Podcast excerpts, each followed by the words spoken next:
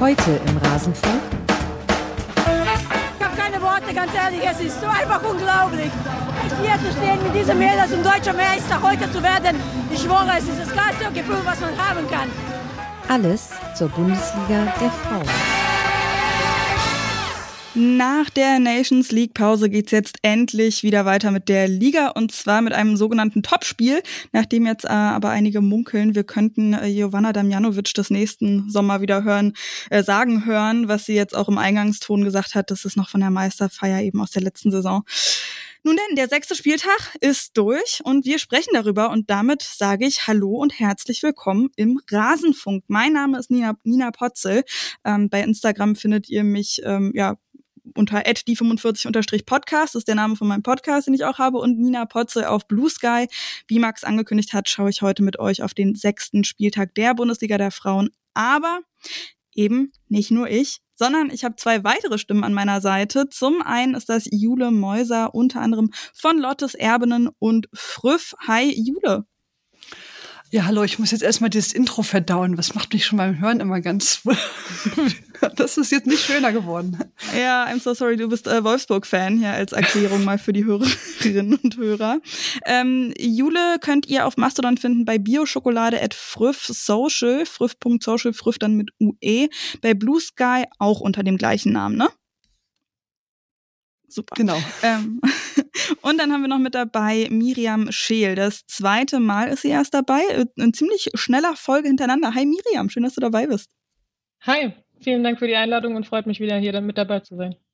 Ja, beim äh, zweiten Spieltag warst du das erste Mal mit dabei gewesen, ne? wenn ich das richtig äh, gesehen habe. Äh, ja, müsste der zweite Spieltag gewesen sein, ja. Genau. Ja, äh, seid ihr denn beide gut durch diese Länderspielpause durchgekommen, die wir da hatten? Ähm, ja, klar. Also äh, auch da mal reingeschaut, aber ähm, tatsächlich auch wieder auf die Bundesliga gefreut. Also ich fand es ja mal ganz angenehm, dass man nicht jeden Abend Fußball geguckt hat.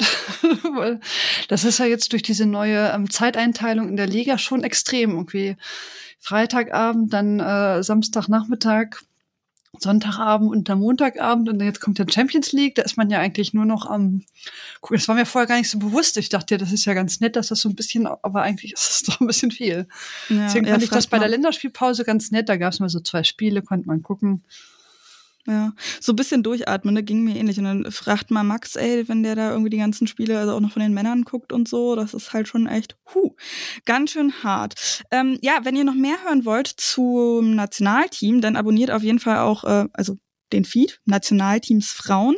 Da hat es auch äh, eben zur Nations League Pause äh, eine Folge gegeben mit Max. Ähm, hier in diesem Feed mit dem gelben Logo geht es ja eben ausschließlich um die Bundesliga der Frauen. Und bevor wir wirklich loslegen mit dem Spieltag, dann nochmal der Hinweis, der Rasenfunk ist und bleibt Werbe, Paywall und sponsorenfrei. Ihr könnt ihn gerne unterstützen über rasenfunk.de slash supportersclub. Ganz lieben Dank da an alle, die das äh, schon tun. Davon haben wir alle was vor allem eben auch unsere Gästinnen und auch ich, wenn ich hier einspringe als Moderatorin, ähm, denn wir bekommen davon eben ein Honorar von Max. Also ganz cool, äh, danke an euch, wenn ihr das schon macht. Naja, und dann würde ich mal sagen, legen wir mal los. Und zwar mit dem Spiel, das gerade erst vorbei ist. Äh, Julo, du hast es ja schon gesagt, äh, Montagabend gibt's auch noch was zu gucken. Und da kommen wir gerade wirklich, keine Ahnung, Abpfiff ist gewesen vor 10, 20 Minuten oder so. Ähm, genau, äh, ja, Werder gegen Eintracht Frankfurt. Ja, es ist ausgegangen 1-0 für Frankfurt vor 1567 ZuschauerInnen am Platz 11 in Bremen durch das Tor von Nicole Anjomi in der 20. Minute. Ein Spiel, das Miriam jetzt ja, also nicht so unfassbar begeistert hat, oder? Nicht so ein richtiger Spielfluss ist da drin gewesen, wie, oder wie ging es dir beim Zuschauen? Ach, ich finde, es ging tatsächlich. Also ich fand es am Anfang relativ zerfahren, so die ersten, die erste Viertelstunde, würde ich mal sagen. Danach hat man dann doch gemerkt, dass bei der Eintracht ein bisschen mehr Plan im Spiel ist. Ähm, ich fand Bremen überraschend schwach, muss ich sagen. Also ich fand sie auch äh, im Zweikampf nicht, nicht sehr präsent, bis, also zumindest mal die erste Halbzeit. In der zweiten Halbzeit hat sich das ein bisschen geändert. Ähm, aber das Tor zum Beispiel von der Eintracht war echt schön rausgespielt. Also der Pass von Dorsun in die Tiefe und dann mit dem ersten Kontakt weitergeleitet von Praschnicker. Ähm, dann erstmal noch gut gehalten von Livia Peng, die generell eigentlich ein ganz gutes Spiel gemacht hat. Also die, bei der können sich die Mitspielerinnen mal noch bedanken, dass es, ähm, dass sie da eigentlich bis zum Schluss noch im Spiel geblieben sind, muss man leider sagen. Ähm, und Anjomi macht es dann echt clever. Also den muss man, den Abraller, den sie da einfach als Bogenlampe nochmal über alle ähm, ins Tor bringt, den, der ist gar nicht so einfach und den macht sie, den verwertet sie dann echt clever, diesen Abraller. Ja, ich habe mich da auch total gewundert. Ich habe eben auch erst gedacht, so jawohl, Livia Peng, irgendwie, äh, was eine krasse Parade. Das hast du ja auch schon gesagt, die hat mehrmals, habe ich mir da auch aufgeschrieben, ähm, echt stark gehalten. Ähm, und dann kam aus dem nichts gefühlt irgendwie eben diese Bogenlampe nochmal rein. Das war schon echt richtig, richtig stark gemacht. Du hast ähm, jetzt gerade eben schon einige Punkte angesprochen, auf jeden Fall. Ähm, du hast aber eben als erstes von dem Plan von Frankfurt äh, gesprochen, den man da eben deutlicher gemerkt hat als bei Werder. Wie hat denn der Plan ausgesehen? Ich finde, dass die Eintracht ziemlich variabel im Aufbauspiel war. Das hat mir extrem gut gefallen. Also die haben zum Teil hinten nur mit den Innenverteidigerinnen aufgebaut oder dann hat sich eine Barbara Dunst äh, mehr oder weniger als Außenverteidiger mit reinfallen lassen. Ähm, beim nächsten Spielaufbau war es dann, dass sich ähm, Tanja Pavolek zwischen die Innenverteidiger hat fallen lassen.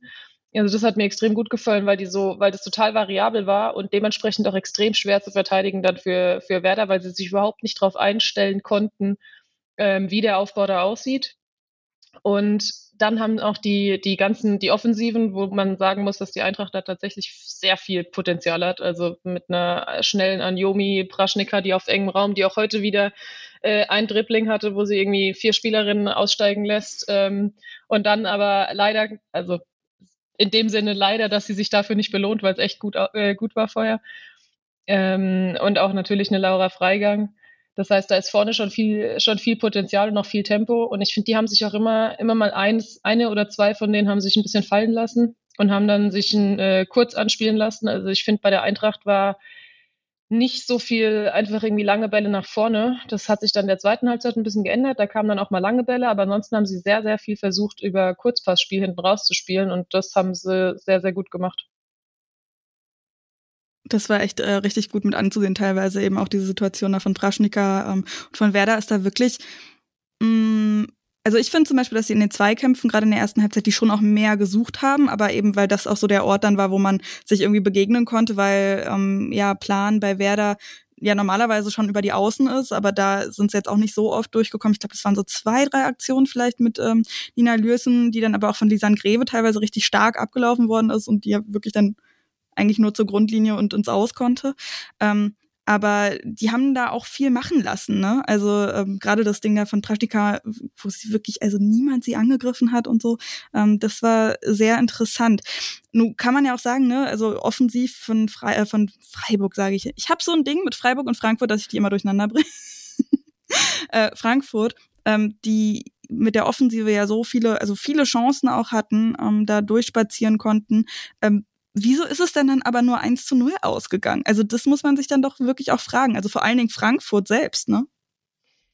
Ja, sie haben es unnötig spannend gemacht. Also da haben sie auch äh, Werder tatsächlich Ende, äh, gegen Ende der zweiten Halbzeit noch mal ein bisschen zurückgeholt ins Spiel, weil ähm, Werder dann irgendwann auch, gerade auch in Person von Lina Hausecke, dann wirklich auch sehr deutlich in die Zweikämpfe gegangen ist irgendwann ähm, und sich da dann auch mal angefangen haben zu wehren und dann auch ein bisschen weiter vorne angelaufen sind. Und dann kommt halt irgendwann noch der Kopf. Ne? Also du, du führst nur 1-0 und weißt genau, wenn jetzt hier ein Tor fällt, ähm, verlieren wir zwei Punkte. Ähm, da, und da wird es dann nochmal knapp und das war unnötig aus Frankfurter Sicht. Also da hätten sie vorher irgendeine von ihren guten Angriffen, hätten sie irgendeinen davon fertig spielen müssen und einfach den Sack zumachen müssen. Also da äh, Barbara Dunst hatte, glaube ich, allein also mindestens einen Kopfball und einen Torschuss. Ähm, und auch sonst, also sie hatten noch zwei, drei Chancen. Lisan Greve, die dann irgendwann einen sehr guten Querpass von Lara Praschnika äh, nicht im Tor unterbringt. Wo, also da sind ein paar Dinger gewesen, die sie hätten nutzen können, wenn nicht sogar müssen, mal mindestens einen davon. Und dann können sie am Ende, glaube ich, tatsächlich noch froh sein, dass es nicht, dass es sich nicht hinten raus noch gerecht hat und du dann doch noch irgendwie 1-1 spielst. Ähm, können sie mal bei, bei Leipzig vielleicht nachfragen. ja, genau, da kommen wir auf jeden Fall auch noch mit dazu. Ähm, aber Werder hatte jetzt halt auch wirklich ähm, nicht so viele Chancen, fand ich auch, ähm, als dass da großartig was bei rumgekommen wäre, wirklich. Also ich meine, ich bin zwar Werder-Fan, sage ich hier ganz offen, aber ich habe trotzdem das Spiel geguckt und jetzt nicht gedacht, okay, das wird auf jeden Fall was. Ich habe bei The Zone geguckt, ich weiß nicht, wo ihr geschaut habt, aber bei The Zone, ähm, Christoph Fetzer da, ähm, der Kommentator, der irgendwie schon, ich glaube, so ab Minute 60, wenn nicht sogar schon noch früher angefangen hat, quasi ein Fazit schon vom Spiel zu ziehen und immer noch gesagt, ja, aber vielleicht eventuell, ne, was du auch meintest, so, dann kommt's in den Kopf und vielleicht äh, äh, kommt von Werder da noch was, aber da war, fand ich jetzt nicht so wahnsinnig viel zu sehen. Ähm, Schüsse finde ich auch in der Statistik ziemlich krass, drei zu 16. Also ähm, da deutliches Übergewicht auch von Frankfurt und das ist ja auch das, ähm, ja, wie wir das Spiel gesehen haben. Eine Sache noch zu Laura Freigang, die hat mir in der ersten Hälfte sehr, sehr gut gefallen. Die hatte da ja auch irgendwie ein oder zwei Chancen. Ähm, oder war da auf jeden Fall Teil. Aber in der zweiten Halbzeit fand ich, habe ich dann gar nicht mehr so viel von ihr gesehen. Da hat dann irgendwann eben auch, ähm, ich glaube, Heflin war das da, die Expertin zu, ähm, zu Christoph Fetzer, äh, dann auch gesagt, so ja, von Laura Freigang haben wir jetzt gar nichts mehr gesehen. Und war ich so, warte mal, stimmt, die ist ja auch noch auf dem Feld. Ja, wobei ich finde, ich, sie hat nicht mehr viele Ballaktionen gehabt, aber ich finde, sie macht sehr, sehr viele clevere und wichtige Wege. Ähm, und das, die gehen dann manchmal so ein bisschen unter, wenn du halt dann den Ball da doch nicht reinkriegst. Aber allein durch die Laufwege reißt du ja manchmal Lücken für deine Mitspieler.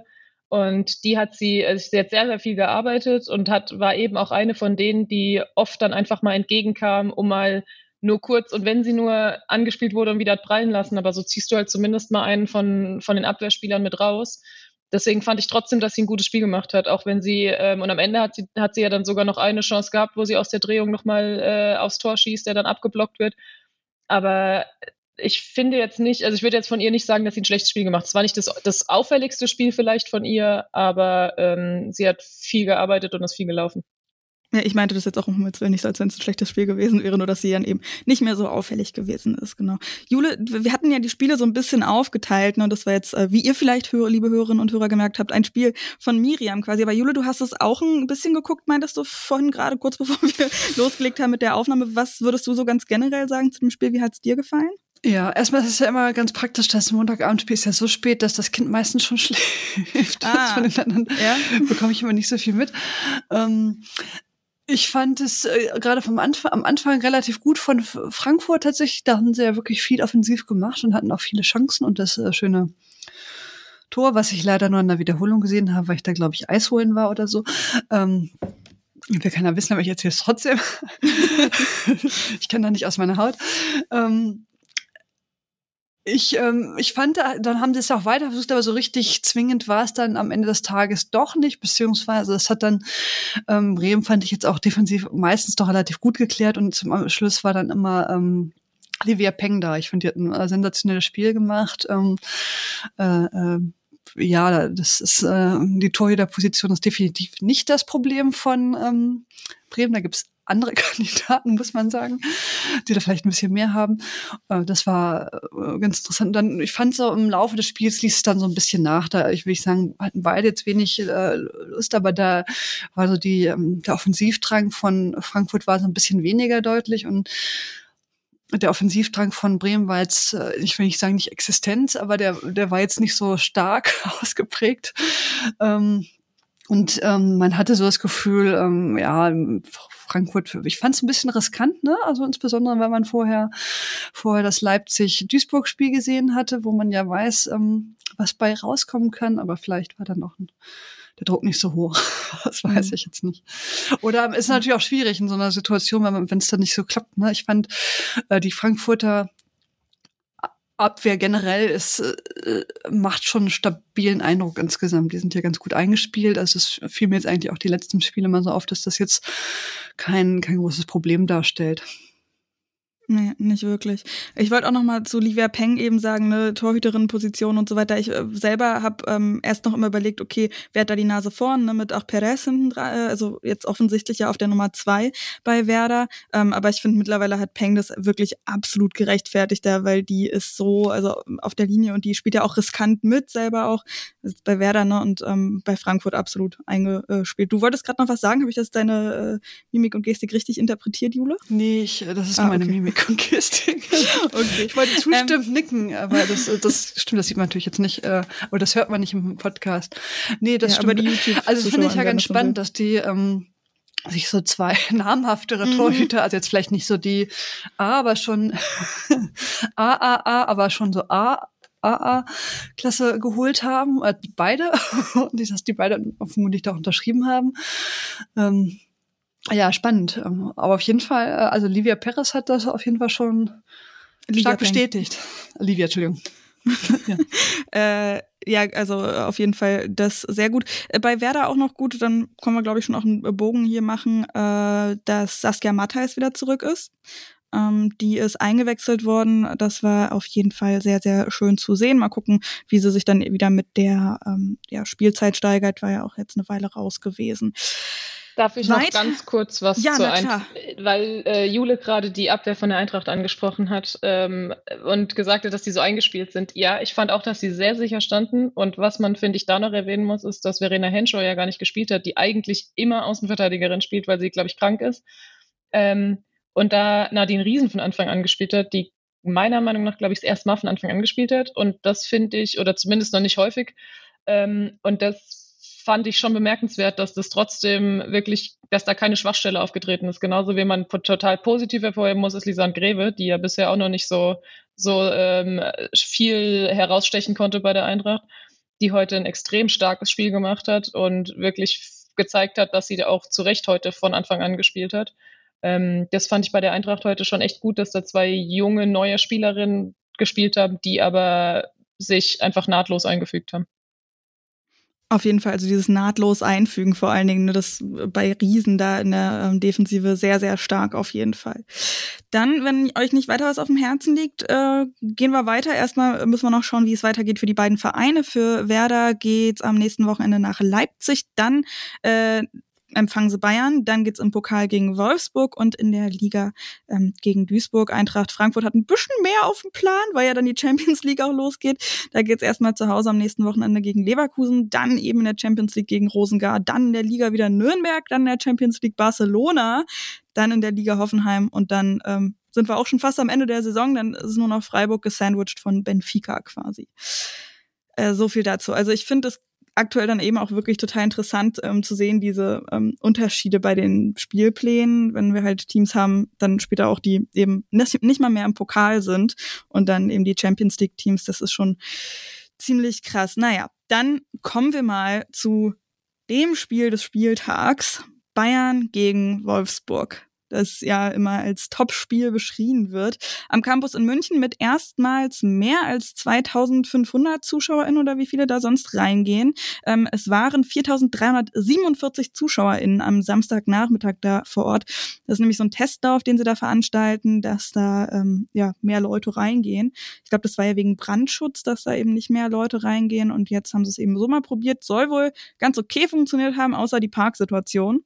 Ich war nicht da, könnt ihr auch gerne weiß nicht, von den HörerInnen, wer da da gewesen ist, mal bestätigen oder nicht. Ähm, ja, kommen wir zum Spiel. Eine ziemlich deutliche Sache dann vom Spiel her. Äh, Im Ergebnis aber doch recht knapp. 2 zu 1 gewinnen die Münchner, Münchnerinnen durch Tore von Linda Daimann und Clara Bühl. Jovana Damjanovic hat noch einen Handelfmeter nur an die Latte gehauen.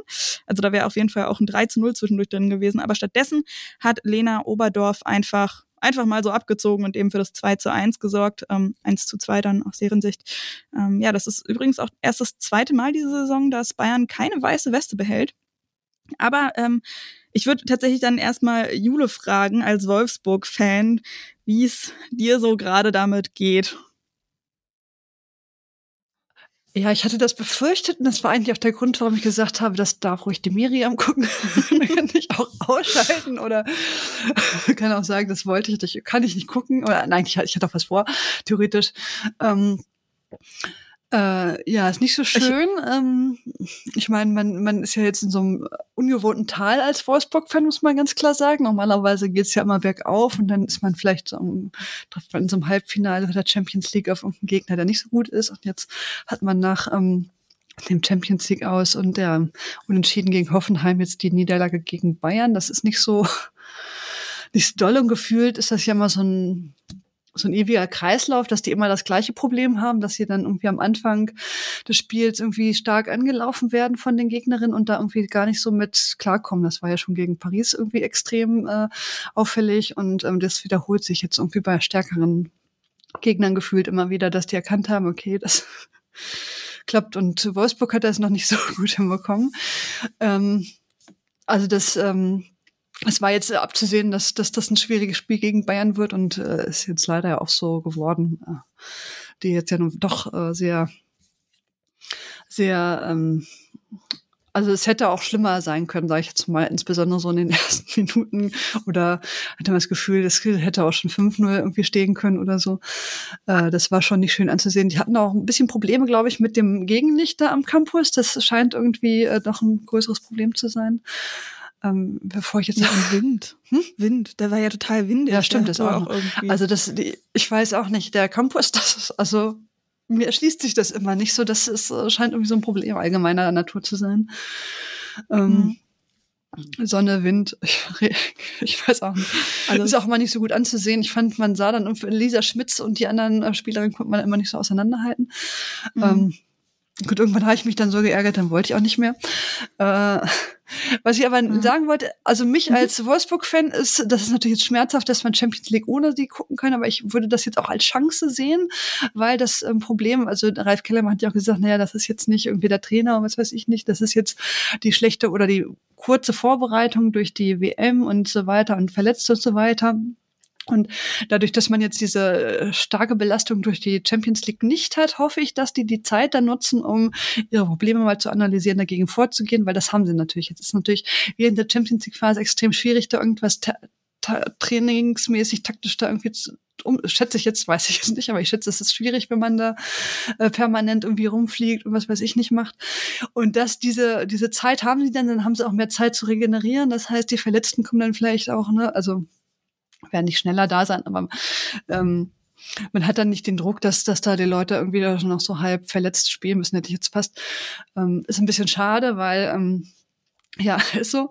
Ähm, die haben ja auch viele talentierte Spielerinnen, die jetzt wahrscheinlich seltener spielen werden, weil sie es nicht, nicht, nicht müssen. Aber vielleicht ist es ja auch ganz gut, dass sie dann im Trainingsbetrieb mehr mitbekommen. Ich weiß es nicht. Also ich sehe das jetzt erstmal so als Chance, dass die äh, in diesem, in diesem Jahr jetzt ihre Probleme in den Griff bekommen, weil das haben sie offenkundig. Also das so muss man eigentlich äh, wir haben jetzt gewirkt wie der Absteiger und nicht wie äh, Wolfsburg. Okay, das ist ja schon ein sehr großer Unterschied, den du dann da gesehen hast. Ähm, Miriam, du hast dir das ja ein bisschen genauer auch angeguckt, ähm, das Spiel. Ähm, hast du das äh, ähnlich, ähm, ja, also die Unterschiede ähnlich groß gesehen wie Juli jetzt gerade?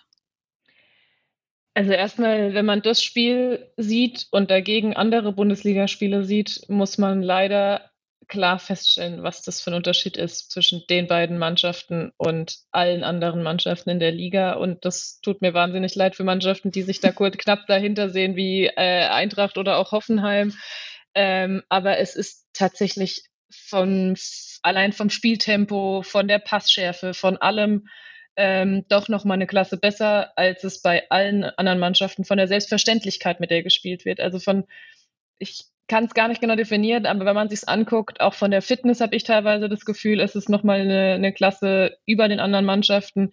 Das hat mit Sicherheit Gründe. Es gibt mit Sicherheit auch Vereine in der ersten Liga, die nicht so professionell arbeiten können, wie es ein äh, Wolfsburg oder FC Bayern München kann. Ähm, und da sieht man, finde ich, dann schon einen deutlichen Unterschied. Und wenn man jetzt die beiden Mannschaften untereinander vergleicht, war es an dem Tag schon sehr, sehr deutlich. Also nichtsdestotrotz ist Wolfsburg eine, eine sehr gute Mannschaft und das hat man an dem Tag gesehen. Aber bei Bayern lief einfach mehr zusammen. Ich habe, als ich im, am zweiten Spieltag hier im Rasenfunk war, habe ich damals schon gesagt, dass ich finde, dass man bei Bayern die besten Anlagen sieht von der Mannschaft, vom also vom, vom Plan, von der mannschaftlichen, vom mannschaftlichen Aufbau, ähm, von der Spielidee. Ähm, und das finde ich, hat man auch jetzt wieder gesehen. Es gibt einfach ganz klare Spielideen, wie gespielt werden sollen. Die Sechser werden immer mit eingebunden. Also sowohl Satrazil als auch Stanway sind in der Defensive, aber auch im Spielaufbau integriert. Die Außenverteidiger gehen extrem hoch, arbeiten extrem mit und haben natürlich auch eine sehr, sehr gute Qualität. Also auch Naschenweng, die ja jetzt erst ähm, in der neuen Saison, also auch jetzt, jetzt, erst zu den Bayern gekommen ist, ähm, hat ein sehr, sehr gutes Spiel gemacht. Julia Gwynn ist wieder auf einem sehr guten Niveau nach ihrer Verletzung. Ähm, und das Mittelfeld ist einfach, also da muss man wirklich sagen, ich glaube, es gibt wenig Mannschaften, die im Mittelfeld so besetzt sind mit einer, mit Stanway und Satrazil, die einfach beide ein Niveau haben, das häufig, glaube ich, seinesgleichen sucht. Und dagegen ist halt auf der anderen Seite Lena Oberdorf absolut nicht in Topform. Und ich verstehe auch manchmal nicht, ich finde, Wolfsburg hat so ein bisschen, für mich, stellen sich da so ein bisschen dieselben Fragen wie auch bei der Nationalmannschaft weil ich nicht ganz verstehe, was Lena Oberdorfs Rolle immer ist. Ähm, die nimmt ja am Aufbauspiel überhaupt nicht teil, die meiste Zeit. Die äh, das Spiel geht komplett an ihr vorbei. Ich weiß aber nicht, also da kann ich ihr keinen Vorwurf machen, weil ich überhaupt nicht weiß, was ihre, was sie, was ihre Aufgaben sind, die sie mitgegeben bekommt vom Trainer. Aber für mich erschließt sie es überhaupt nicht, weil sie eigentlich am Aufbauspiel überhaupt nicht teilnimmt. Sie versucht, sie ist nur für die Defensive da gefühlt. Ähm, dass sie dann das eine Tor macht äh, durch einen Fernschuss, war an dem Tag irgendwie auch klar, weil ich wüsste nicht, wie sie an dem Tag sonst anders hätten ein Tor schießen können. Und da ist auch wieder die Parallele zur Nationalmannschaft. Ähm, an so Tagen denkt man, das Einzige, was eigentlich hilft, ist ein Fernschuss oder eine Flanke und Pop, die den Kopf irgendwie hinhält, ähm, weil was anderes, ja, was anderes geht an so Tagen nicht. Ähm, und die Bayern haben halt da waren richtig, richtig schöne Spielzüge dabei. Also das 1-0, der Pass von Stanway in die Tiefe ähm, durch die Schnittstelle dass der Ball dann ein bisschen, dass der Ball dann so zurückprallt auf und äh, Linda Dallmann den einfach nur reinschieben muss, ist dann natürlich letztendlich ein bisschen glücklich, aber war schon absolut verdient und sie hätten es auch höher gewinnen können, muss man mal so sagen. Also das war schon von Bayern, die haben, das war eine Machtdemonstration. Und wenn man überlegt, wer da sogar noch fehlt mit, Lin, äh, mit Lina Magul, mit äh, Caro, genau, Pernille Harder, äh, Caro Simon, also da, da sitzen noch ein paar draußen, die verletzt sind. Ähm, da geht schon noch was.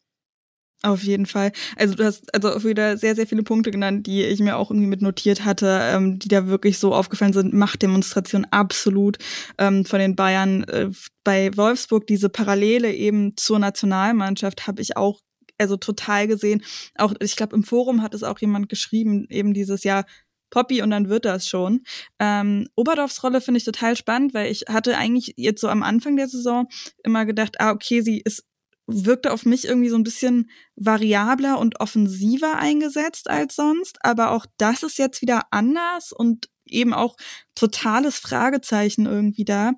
Ähm, ja, ich wüsste auch ehrlich gesagt jetzt gerade gar nicht, ähm, wie ich Wolfsburgs Plan in dem Spiel beschreiben könnte, weil das eben so eine Machtdemonstration von Bayern gewesen ist. Hast du da was entdecken können? Weil ich habe eher nur gesehen, dass Wolfsburg irgendwie total erschrocken war und so ein bisschen wie Luft weggeblieben. Und ähm, sobald sie versucht haben, was zu machen, war Bayern halt da und hat äh, auch Druck gegeben und ähm, so viele Bälle auch wieder zurückgewonnen dann ähm, und erobert. Ähm, hast du da was gesehen, Miriam?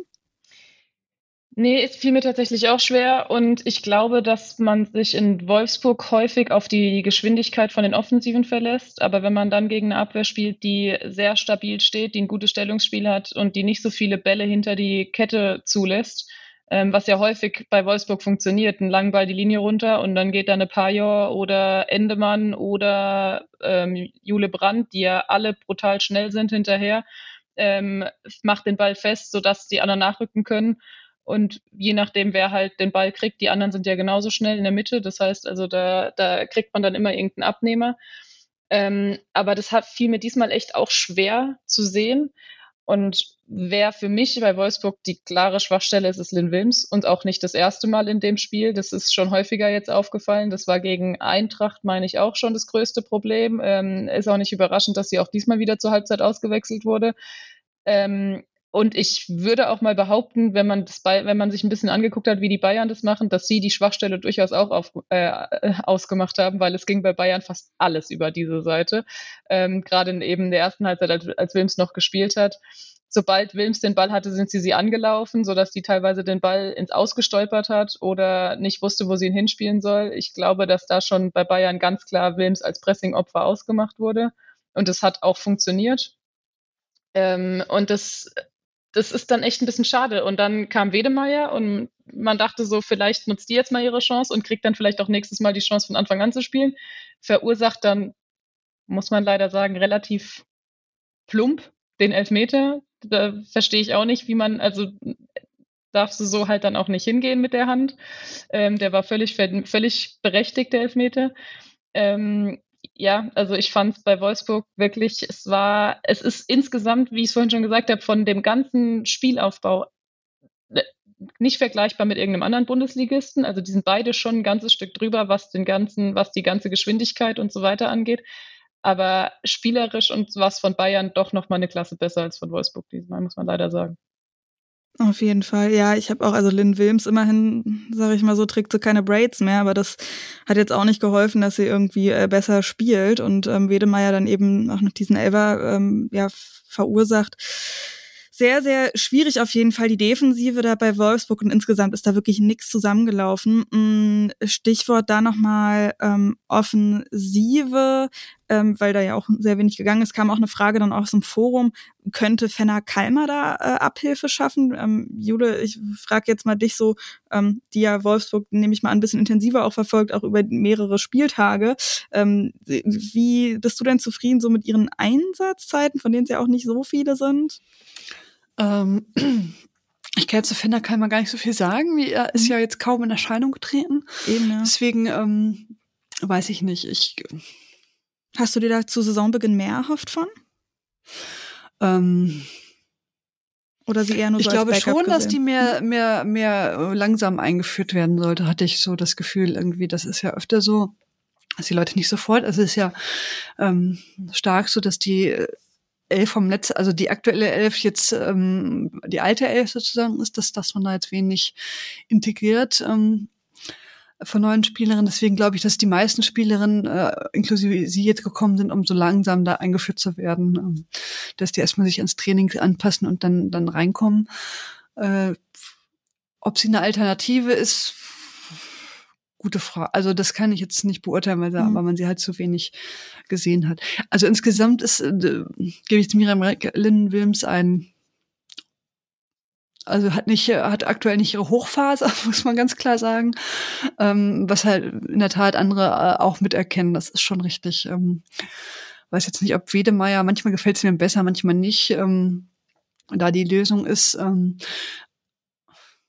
ja, das ist eine schwierige Position. Ähm, haben wir ja schon bei der WM gemerkt, dass, dass da die Leute rar gesät sind, die das können. Ähm, ich äh, hoffe, wie gesagt, nur darauf, dass Tommy Stroth jetzt die, die viele Zeit, die er jetzt hatte, nutzt, um, um sich da, um, um sich da zu gucken, was, um, was möchte ich. Vielleicht auch die Wintertransfers, äh, und da guckt, ob man da tätig werden kann insgesamt, um da so eine bessere Gesamtlösung äh, zu finden. Ähm, weil da stimmt schon, ähm, die Abwehr, die eigentlich äh, vorher ganz gut geklappt hat, fand ich immer persönlich, die ist schon sehr, sehr wackelig und man ist vorne halt äh, weiter sehr ideenlos. Also das muss äh, Alexandra Popp meistens da irgendwie machen. Ähm, ja, das ja hilft schon in der Nationalmannschaft nicht, nicht immer. Also, ja. aber ja. und ähm, auch in der Defensive muss Pop ja manchmal ja. irgendwie dann noch äh, mit einspringen. Also ich glaube, das war ja direkt irgendwie in einer der ersten Aktionen, wo es so brandgefährlich geworden ist für Bayern, wo dann Pop halt geklärt hat und wenn es dann halt auf sie sowohl vorne als auch hinten ankommt, das kann ja irgendwie nicht so die Lösung sein. Ne? Miriam, ich habe gesehen, du hast durch entmutet. Wolltest du gerade auch noch was äh, einhaken? Äh, ja, also einmal zu, zu Alex Pop. Ich fand's in, ich weiß gar nicht wann das war, ich glaube, es war relativ gegen Ende des Spiels, hat, war ich einmal relativ erschrocken, als Lena Oberdorf den Ball verloren hat, spielt einen Fehlpass, glaube ich, und dreht sich rum, um, na, um nach hinten zu laufen und Alex Pop überläuft sie in einer Leichtigkeit, um für sie hinten irgendwas auszubügeln. Und da war ich echt erschrocken. Da habe ich mich kurz gewundert und habe gedacht, das, das wundert mich jetzt tatsächlich, dass Alex Pop da jetzt ähm, irgendwie gefühlt alle Positionen spielen muss. Ähm, und wenn sie halt so viel hinten aushelfen muss, kann man sich dann, dann fehlt sie natürlich vorne, um dann irgendeine Flanke irgendwie mal einzunicken. Ähm, das hat mich damals bei der Nationalmannschaft schon, als das sie die einzige war, die das Tor gefühlt treff, trifft und dann spielt sie auf einmal im Mittelfeld, habe ich mich auch schon gewundert. Ähm, und wenn sie bei Wolfsburg jetzt irgendwie überall gebraucht wird, wird es halt auch schwierig. Ähm, mhm. Aber auch die, die Transfers finde ich, finde ich auch interessant, wenn man sich die anguckt zum, im Sommer von den beiden Mannschaften. Also wenn man sich anguckt, wer da bei Bayern neu geholt wurde, ähm, von was für einem Kal Kaliber die Spielerinnen sind und dann ähm, bei Wolfsburg, das ist überhaupt nicht despektierlich gemeint gegen die Spielerinnen, die nach Wolfsburg gekommen sind und die im spielen auch viele sehr, sehr, also sowohl Vivian Endemann als auch Jule Brandt und so weiter, die haben mir alle auch schon echt gut gefallen, aber ich finde, ähm, also Jule Brandt ist jetzt nicht ganz neu, aber bei Wolfsburg sind es eher jetzt so die, die Bundesligaspielerinnen, die dann nachrücken.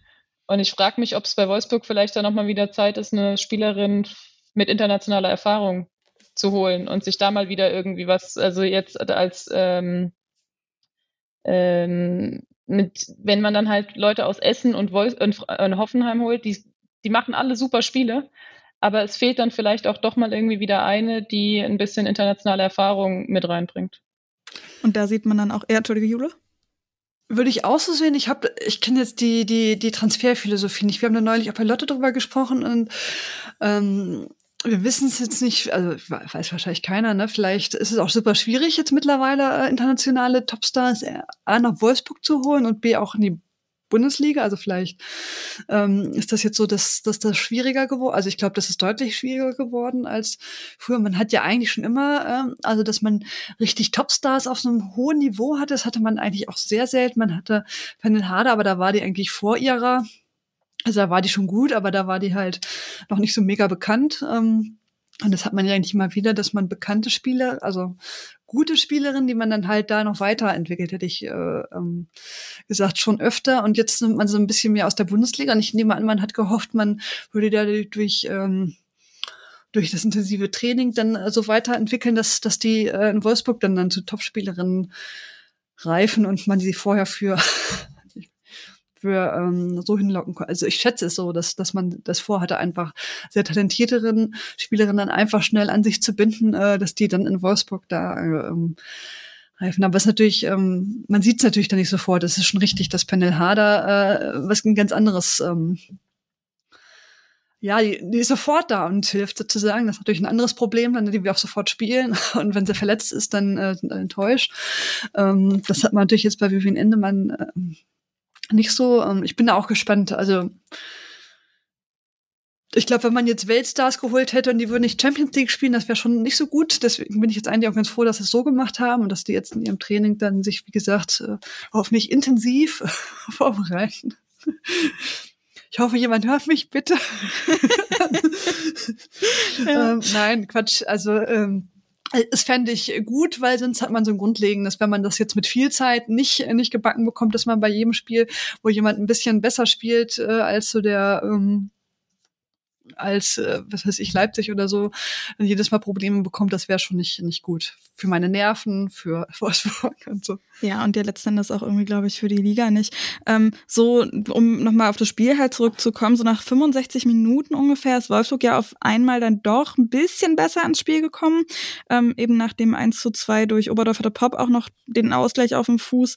Ähm, Miriam, was ist da passiert? Kannst du das irgendwie festmachen oder war es dann einfach so die Zeit, die, die dann eben auch Kraft gekostet hat ähm, bei Bayern, dass Wolfsburg da irgendwie ähm, sich auch vielleicht mehr konzentriert hat oder so? Also ich würde gar nicht sagen, dass Wolfsburg wirklich nochmal so deutlich rankam. Also es waren vielleicht, mhm. also dass Wolfsburg keine Mannschaft ist, die du am, wo du am Ende runtergehst als Gegner und nach 90 Minuten sagst, die hatten keine Torchance. Das ist, glaube ich, allen bewusst, ähm, dass die eins, zwei, dreimal vielleicht vor dein Tor kommen und ich meine, das Tor, es wirkte ehrlicherweise von Lena Dorf, Oberdorf auch so ein bisschen, ähm, ich, ich weiß gar nicht, wo, wen ich noch anspielen soll, also schieße ich einfach mal. So hat es auf mich gewirkt, weil irgendwie ja. nach vorne keiner mehr, keiner mehr was gemacht hat. Ähm, der war dann natürlich schön abgeschlossen. Aber ich hatte ehrlicherweise nicht das Gefühl, dass Wolfsburg jetzt nochmal total rankommt. Also Bayern hat es ähm, sehr souverän meiner Meinung nach äh, runtergespielt.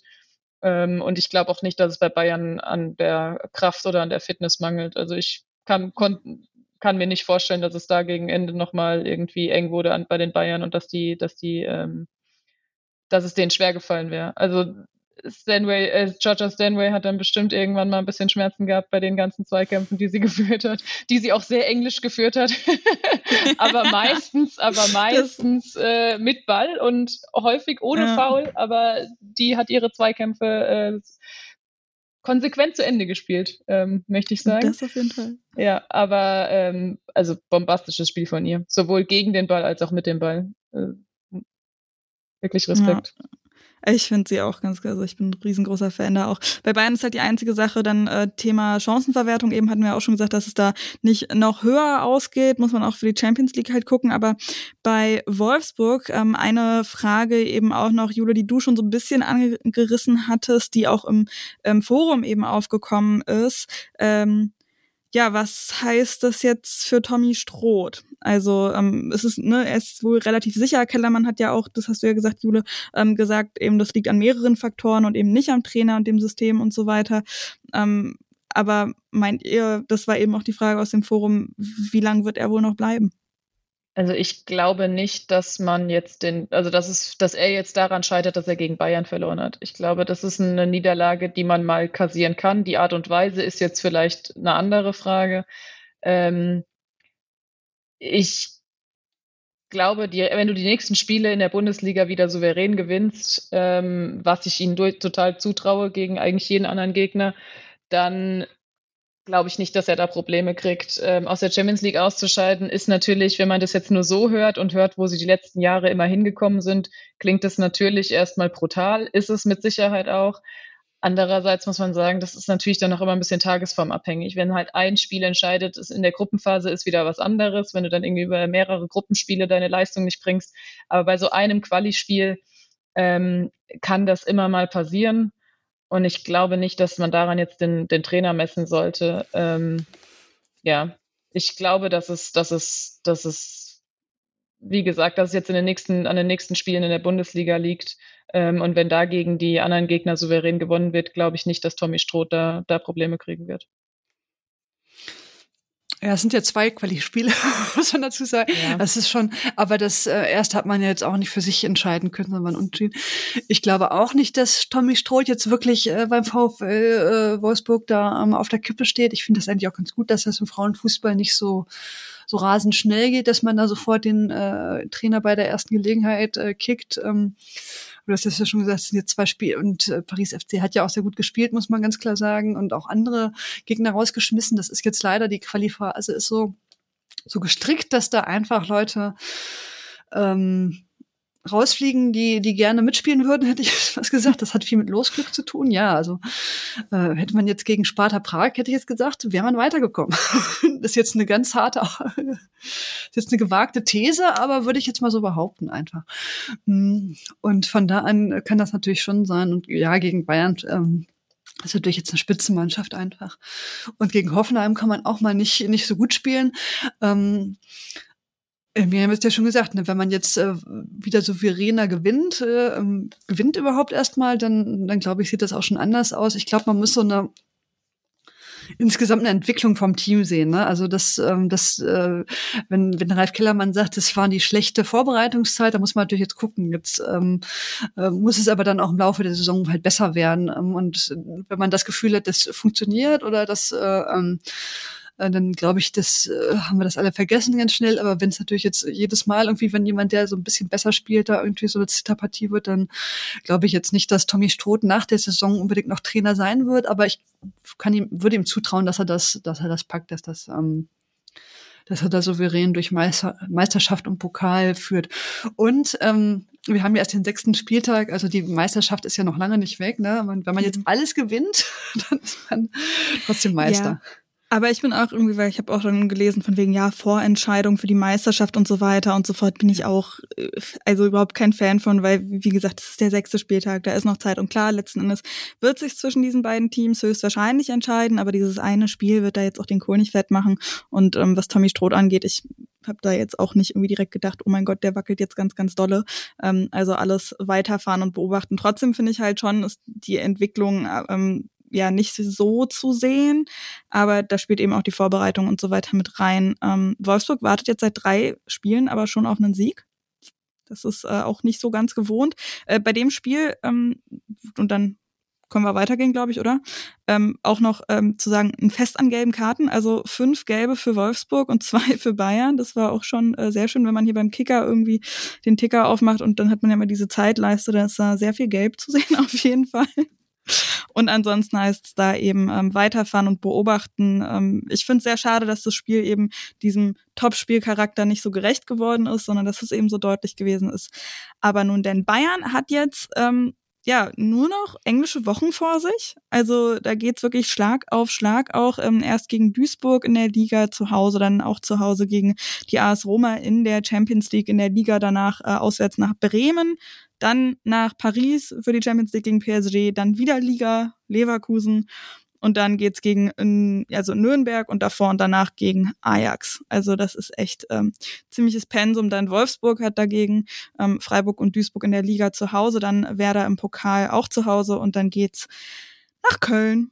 Das sieht etwas ruhiger aus. Ja, Dann schauen wir auf TSG Hoffenheim gegen SC Freiburg. Jule, da warst du am Start. Ähm, ja, es ist 2 zu 3 Ausgang, also 3 zu 2 für Freiburg. Ähm, das, ja, ähm, Fand ich ein bisschen wildes Spiel, ehrlich gesagt. Äh, vor 1219 ZuschauerInnen, das sei auch nochmal gesagt. Lange hat Freiburg geführt, ziemlich früh durch ein ähm, 1 zu 0 ähm, von Svenja Völmli, kurz nach der Pause dann 2 zu 0 durch Hasrit Keikci. Hoffenheim ist mit Billa nach einer Stunde nochmal rangekommen und in der Schlussphase ist dann wirklich richtig rund gegangen. Also da ging es hin und her. Kora Zikai hat ähm, erst für das 3 zu 1 gesorgt, die vermeintliche Entscheidung. Dann hat Ireleta Mehmeti nochmal für den Anschluss in der dritten Minute in der Nachspielzeit gesorgt und bei Hoffenheim, da weiß man ja schon auch, dass die gerne nochmal zurückkommen, aber da äh, hat es dann eben nicht geklappt. Also 3 zu 2 für Freiburg ist es geblieben. Hoffenheim verliert erstmals in dieser Saison. Freiburg gewinnt mal wieder, hatte zuletzt in fünf Spielen äh, nur ein einziges Mal gewonnen. Also zuletzt ja wirklich eher so das Sorgenkind gewesen. Ne? Also hat schon ein bisschen Bauchschmerzen äh, gemacht. Auch davon hat man jetzt am Samstag aber nicht so viel gesehen, oder Jule? Nee, absolut nicht. Also ich muss erstmal sagen, das war für mich jetzt das spannendste Spiel äh, tatsächlich de des gesamten Spieltags. Also sowohl von den äh, Toren und Ergebnissen als auch, äh, man hatte immer noch das Gefühl, das kann drehen. Ne? Also es gab so Spiele, wo ich dachte, oh, da wird nie was passieren. ähm, äh, und da war es aber so, auch als Freiburg noch 2-0 äh, das 2-0 geschossen hat, dachte ich, Hoffenheim schafft, könnte es immer noch schaffen, zurückzukommen. Und so haben wir dann auch schnell einen Anschlusstreffer.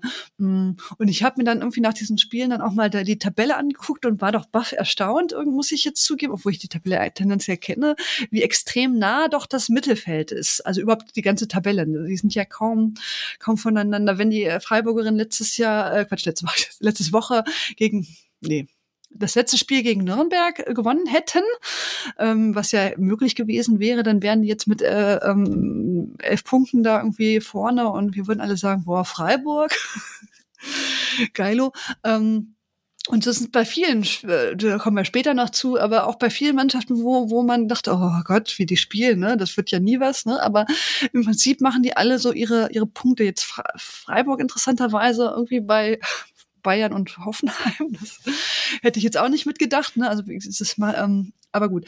Ähm, ich fand auch, es war ein total verdienter Sieg, weil die haben doch über weite Teile des Spiels ähm, sehr gut gespielt, dominiert, viele offensive äh, Aktionen gehabt, die jetzt ähm, äh, natürlich jetzt nicht immer in einem Tor gemündet haben, aber schon ähm, ja gut aussahen. Und die Hoffenheimerin hatten im Prinzip, ich hätte jetzt gesagt, ähm, also in der ersten Halbzeit kamen die kaum so richtig äh, zu einer Offensivaktion aus. Jetzt gegen zum Schluss, da hatten sie irgendwie so drei, drei Lattentreffer auf einmal, also in einer Aktion. Da haben sie mehrfach versucht, aufs Tor zu schießen und das äh, klappte dann nicht. Äh, aber sonst war das jetzt nicht so, dass man dachte, klar hatten sie auch Offensivaktionen, aber jetzt nicht so, dass man dachte, boah, das hätte jetzt irgendwie schon was sein müssen. Äh, ja, und dann als Freiburg dann auch wiederkam in der zweiten Halbzeit und dann sofort das Tor geschossen hat durch Hasrit Kaichi, für die ich mich jetzt sehr freue, dass es gemacht hat. Äh, ich finde das toll, dass jemand sich auch so mit dem äh, Verein verbunden fühlt. Äh, und ähm, war auch ein sehr schönes Tor. Also ich ähm, das kommt auch beim 3-0, hat ja Zicker dann, äh, dass die ähm, den Ball bekommen und ist irgendwie einmal so über den Platz gelaufen, da bräuchte ich ein Sauerstoffzelt, äh, muss ich ja zugeben, aber ähm, sie schießt dann auch noch das Tor? Und ich finde persönlich, das sind auch die schönsten Tore, weil ich äh, also irgendwie den, den Fuß dahin halten, ich will nicht sagen, das kann ich auch, das kann ich natürlich auch nicht, aber wenn die erstmal irgendwie so ihre 50 Meter über den Platz rennen, haben sie ja viel Zeit drüber nachzudenken. Passe ich jetzt, wo sind die anderen, warum kommen die nicht, irgendwie, was macht die Torfrau, kommt sie rein, kommt sie raus, raus und so weiter. Und dann musste da noch dieses Tor schießen. Das hat sie wundervoll gemacht. Ähm, das klappt ja meistens nicht äh, bei vielen ähm, Aktionen, aber äh, auch also sowohl bei Hasrat Kaichi, die ja dann an der Linie da irgendwie sozusagen vorbei äh, dann äh, in Spitz da reingeschossen hat, das muss man auch erstmal so machen. Die hatte ja viele Leute zwischen sich. Ähm, als auch von Zikai ähm, wundervolle Tore und äh, total ver verdient. Das waren jetzt nicht so Glückstürchen, das erste war ja so ein bisschen erzwungen oder war ein Fehler von Hoffenheim, aber die anderen waren schon sehr, sehr schön rausgespielt und natürlich auch die Hoffenheimer Tore schön anzusehen, aber haben halt dann nicht geholfen. Ich hatte das Gefühl, Hoffenheim ist dann einfach doch zu spät am Ende des Tages wach geworden. Also nach dem Tor von Hasrit Kaichi sind die dann doch in so eine Druckphase gekommen, ähm, wo sie dann äh, auch gerne das Tor schießen wollten, haben sie ja dann auch gemacht. Dann durch das zweite Tor spielen, dann schießen, dann ist dann halt der Freiburger Treffer und dann hatte man jetzt nicht das Gefühl, die Messe ist gelesen, aber das ist schon schwierig, da zu dem Zeitpunkt nochmal zwei Tore mindestens zu machen und ähm, so war es dann ja auch. Deswegen ja. fand ich jetzt schon ein sehr verdientes ähm, ja, verdiente Punkt, verdiente drei Punkte für Freiburg. Ähm, was die jetzt anders gemacht haben als, das weiß ich, wenn ich das wüsste, dann würde ich nicht hier sitzen, ne? sondern mhm. äh, äh würde in Freiburg weilen und die Leute beraten. Aber oder irgendwo anders. Ähm, aber das wirkte auf jeden Fall, also Severin, man wusste, was man tut, man hat äh, relativ ähm, gut harmoniert. Ähm, das fand ich jetzt äh, gut anzusehen, tatsächlich. Ja. Ich habe mir tatsächlich auch bei dem Tor von Kaikchi, ähm, habe ich gerade eben noch in meinen Notizen nachgeguckt, äh, habe ich mir auch ein mega Ding daneben geschrieben. Also äh, bin ich der gleichen Meinung. ähm, und weil du gerade sagtest, da hat man so sehr viel Zeit, wenn man irgendwie über einen halben Platz spaziert und so. Und ich, ich weiß gerade gar nicht mehr, bei welchem Spiel das gewesen ist. Aber da war eben auch so eine Aktion, wo dann, ich glaube, ein Konter war und die Spielerin so super viel Zeit hatte. Irgendwo halb links war das und dann einfach Ball lang gespielt hat und der aber irgendwo ins Nirgendwo ging ja. und das war nicht so richtig. Ich weiß nicht, bei welchem Spiel das war oder welche Spielerin das war, aber irgendwie habe ich gerade so dieses Bild im Kopf, wo das so, wo ich gedacht habe, ja, okay, jetzt komm, lauf und du hast Zeit und Platz und dann ging der Ball irgendwo. Also ich habe jetzt keine Statistik, aber ich hätte jetzt so gesagt, vier von fünf gehen so aus, dass die dann entweder ins Nirgendwo schießen oder da mhm. drüber mhm. oder irgendwie der, die, doch die Torfrau an, aber die hat das wirklich eiskalt, als ob sie jetzt ja. gedacht hat, das mache ich so. ich fand, bei, bei Hoffenheim hat mich das total erinnert an das 2 zu 2 gegen Leverkusen zwischendurch, wo sie ja eben auch 0 zu 2 zurückgelegen haben und erst einfach total träge gewesen sind, viel zu ähm, wenig auch in die Offensive wirklich gegangen sind, viel zu wenig angelaufen sind und so ein bisschen die ganze Zeit gespielt haben, als würden sie so 3-4-0 führen und äh, so langsam verwalten, weil es sind nur noch fünf Minuten oder was. Und das halt aber während sie zurückliegen. Und bei, ähm, bei dem Spiel gegen Leverkusen, da sind sie eben nochmal zurückgekommen und haben eben diese zwei Tore gemacht, weil auch Paulina Krumbiegel da auf der Außenbahn total nochmal durchgestartet ist. Und ich finde, das hat man so ein bisschen aufblitzen sehen dann eben mit dem ähm, zwischendurch 1 zu 2 ist das gewesen. Und ich glaube, dann war das eben für Freiburg richtig wichtig, dass sie dann das ähm, 3 zu 1 noch draufgesetzt haben. Also ähm, da habe ich auf jeden Fall äh, ziemliche Parallelen gesehen. Wo wir auf jeden Fall aber drüber sprechen müssen, ist bei Freiburg auch die Torhüterin. Also wir haben ja auch schon gesagt, eine Torhüterin bei Werder nicht so das Problem, aber an anderer Stelle schon. Ähm, bei Freiburg die jetzt zwar nur gewonnen haben, aber da hat im Tor gestanden Gabrielle Lamberts. Die ist ja auch normalerweise nicht da, das war sonst immer Kassen, die da gestanden hat. Ähm, Lamberts hat auch letzte Saison, glaube ich, im Pokalfinale einspringen müssen, wenn ich mich richtig erinnere. Und auch da hat sie schon ein paar Wackler gezeigt. Und jetzt war das eben am Samstag auch wieder der Fall. Also so um die Halbstundenmarke rum ja. waren das so drei Situationen nach Ecken, wo sie echt nicht gut ausgesehen hat. Also viel zu früh irgendwie oder viel zu weit raus, wo der Ball so weit weg war, wo eigentlich klar war, okay, den kannst du jetzt kaum kriegen. Und dann war der Kasten halt total leer. Ähm, also ich weiß auch nicht, was da los gewesen ist. Ähm, hast du eine Idee irgendwie? Also ich, also ich habe keine Idee, warum warum Merck da irgendwie ja. auf einmal auf sie gesetzt hat. Ich weiß nicht. Miriam, also die Julia Kassen hat ja jetzt auch die Spiele davor nicht immer so extremst geglänzt. Ne? Also die hatte schon ihre mhm. ähm, aber ich fand es jetzt auch nicht so, dass ich sage, musste austauschen. Vielleicht ja. wollte sie jetzt mal ein Zeichen und die andere ausprobieren. Also es hat sie jetzt nicht, sie hat jetzt keine Werbung in der Tat für sich äh, gemacht. Das ist jetzt, ähm, Freiburg hat jetzt nicht wegen ihr gewonnen, sondern trotz ihr, hat jetzt fast gesagt, also die hat in der Tat äh, starke Wackler irgendwie, wenn die jetzt äh, Hoffenheim einfach nicht ausnutzen konnte. Ne? Mhm. Ähm, äh, also da werden sich wahrscheinlich die Hoffenheimerin weiter nochmal so. ja, glaube ich eben. Das auch. ist in der Tat. Die hat nicht, ähm, hat oft nicht sehr gut ausgesehen. Hat natürlich auch so ein paar stärkere Momente gehabt, aber äh, insbesondere da bei den äh, Standards.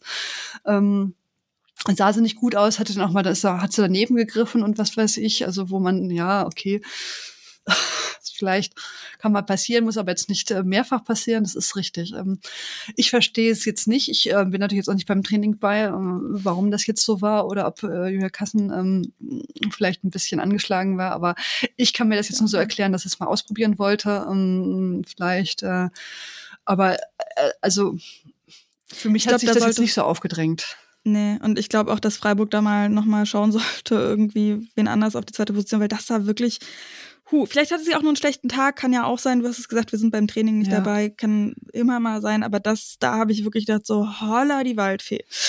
Schauen wir mal aber auch noch kurz nach Hoffenheim, also auf die Hoffenheimer Seite. Da ähm, ja, würde ich auch noch mal die Frage stellen, so was wir mit der Defensive machen, weil also eigentlich ist die ja auch relativ gut, also gerade Krummige und Sarai Linda, wollte ich auch mal kurz sagen, Sarai Linda, boah, die hat das auch äh, bei der Nationalelf richtig gut gemacht, die gefällt mir echt super, super gut, die sind ja total stark, arbeiten auch mit nach vorne da auf den Außen, ähm, die haben auch Samstag jetzt auch nicht so aufgedreht, wie wir es vorher gewohnt waren und ich weiß nicht, irgendwie so ganz stabil haben die da auch nicht gewirkt, sind es dann Dorn und Specht, die da irgendwie in der Innenverteidigung die Schwachstellen sind? Oder liegt es daran, dass eben Sarai, äh, dass, dass Linda und ähm, Krummbiegel da so nach vorne denken, dass da dann mehr Platz ist? Dass es kritisch wird? Ja, mh.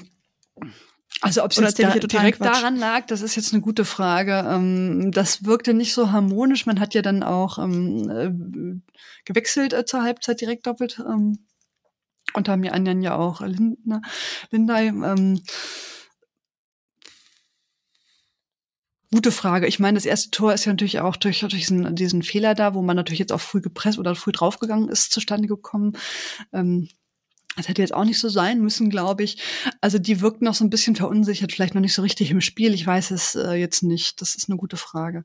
Mhm. Ähm, Wobei ich jetzt tatsächlich eher gesagt hätte, die Offensive würde, machte mir jetzt ein bisschen ähm, mehr so. Und ich finde das auch, also insgesamt äh, haben natürlich jetzt auch die Hoffenheimer trotzdem gute Chancen gehabt, ne?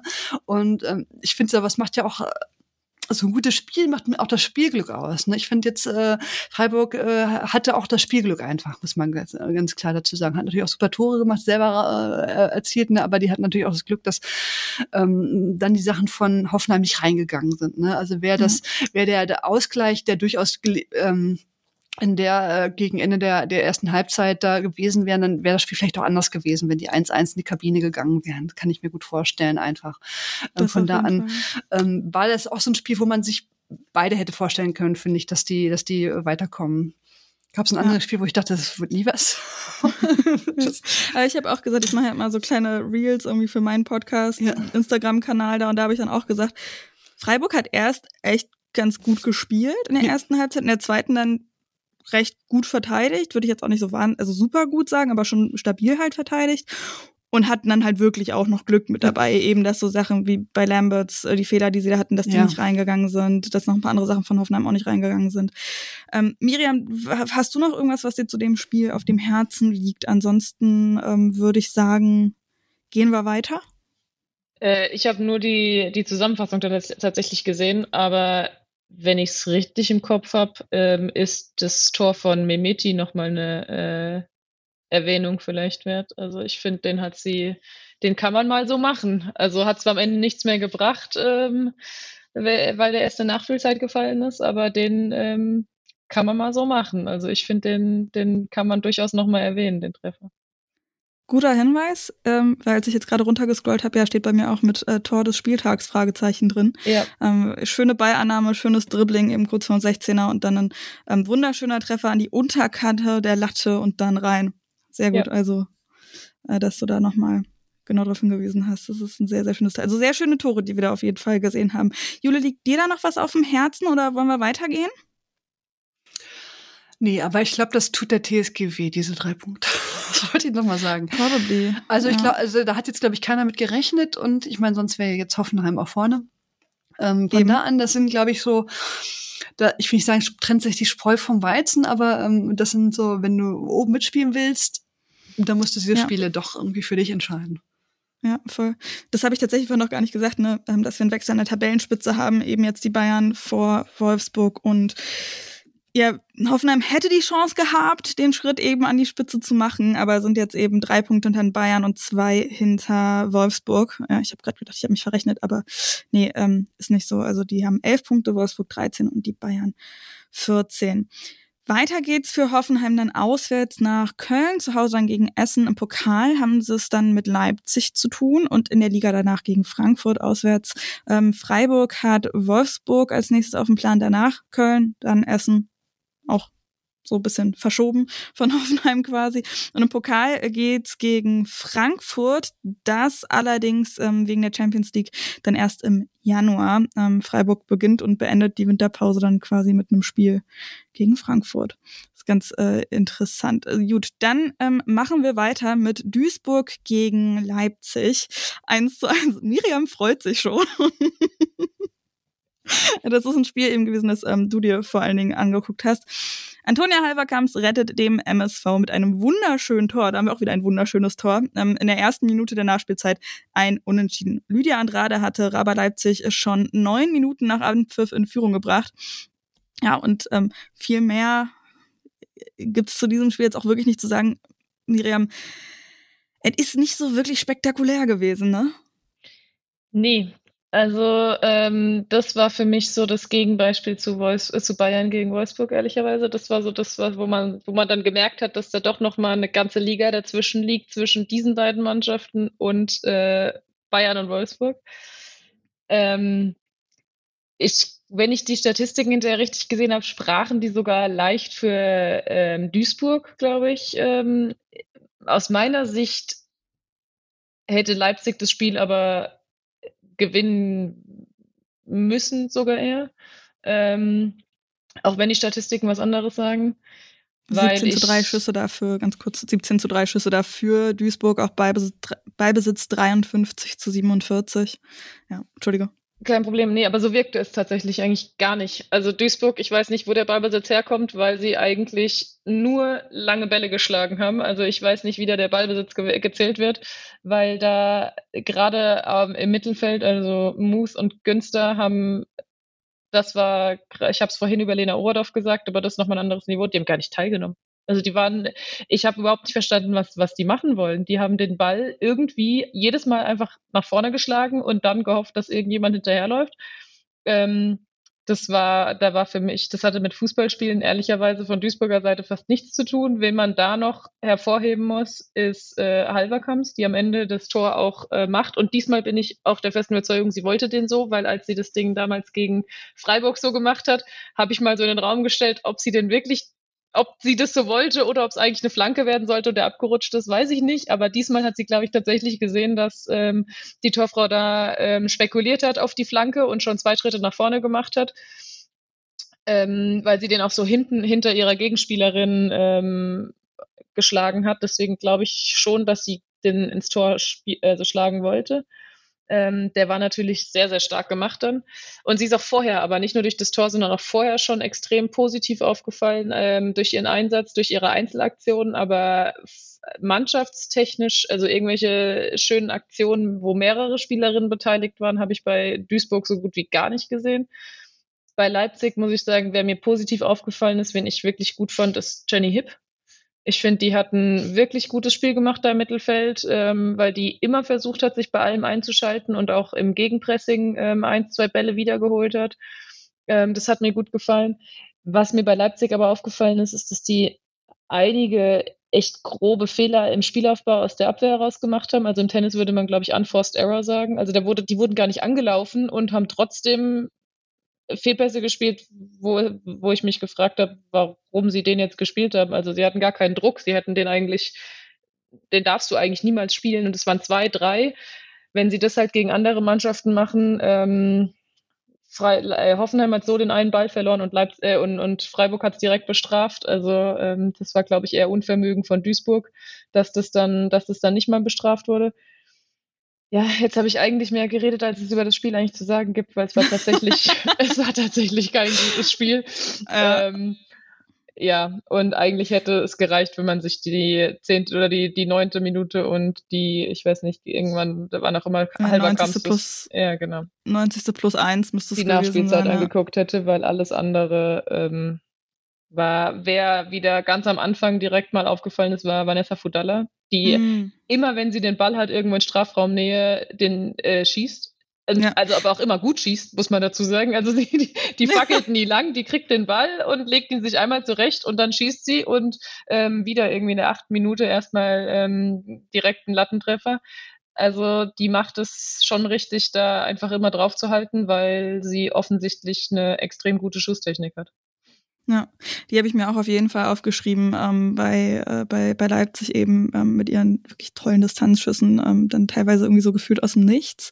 Ähm, das ist schon echt sehr, sehr toll. Bei Duisburg muss ich ehrlich sagen, also klar, das Spiel insgesamt war jetzt nicht so wahnsinnig spektakulär und ähm, auch nicht gut, ähm, aber ich fand, Duisburg habe ich jetzt nicht ganz so dramatisch schlimm gesehen wie du, ähm, aber vielleicht lag das auch insgesamt daran, dass ich eben das Spiel so ja nicht so spektakulär gesehen habe und dann vielleicht ein bisschen so ein Auge zugedrückt habe und versucht habe, das irgendwie anzugleichen in meinem Kopf sozusagen. Ich fand aber ähm, eben ja die Angriffe vor allen Dingen da eben, wie du meintest ja auch, irgendwie das Mittelfeld hat quasi gar nicht stattgefunden und das finde ich, hat man da eben auch gesehen, dass da eine komplette Lücke war und dann aber vorne eben auch irgendwie Halverkamps eben sehr oft alleine gelassen worden ist.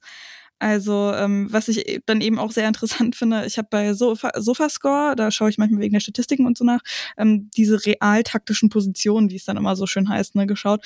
Und das war echt ziemlich krass. Das sind nur zwei Spielerinnen gewesen bei Duisburg, die eben in dieser realtaktischen Position in der Hälfte der Gegnerin gestanden haben.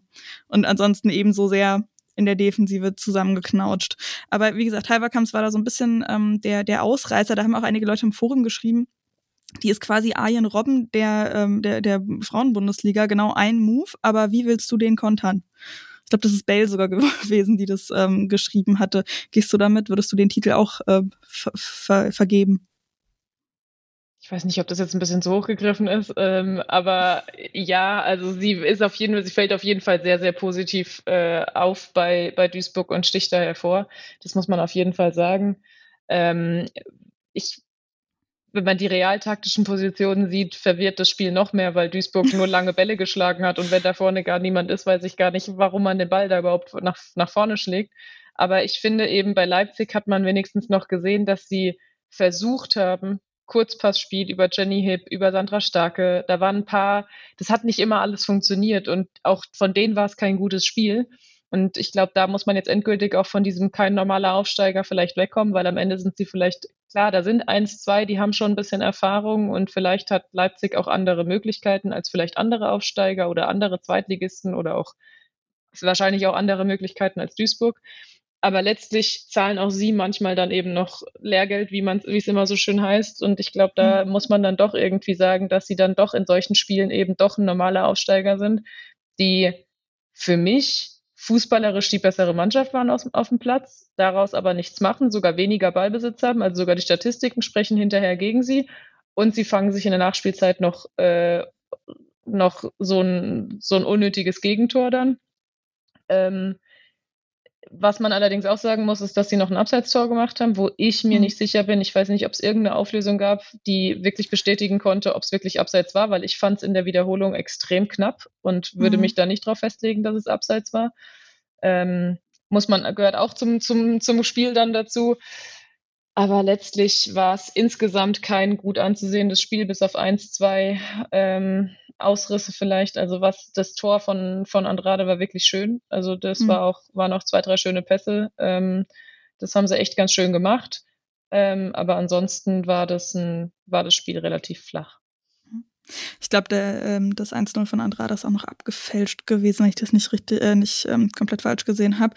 Ähm, ja, können wir dann auch äh, so dabei belassen. Ich finde aber trotzdem so, Stichwort kein normaler Aufsteiger, eben dadurch, dadurch, dass sie eben das auch manchmal noch machen, eben dieses Kurzpassspiel und zumindest versuchen, ähm, und sich dann eben auch gegen Teams wie Wolfsburg, ich fand bei dem Spiel gegen Wolfsburg haben sie sich auch sehr gut angestellt über weite Phasen.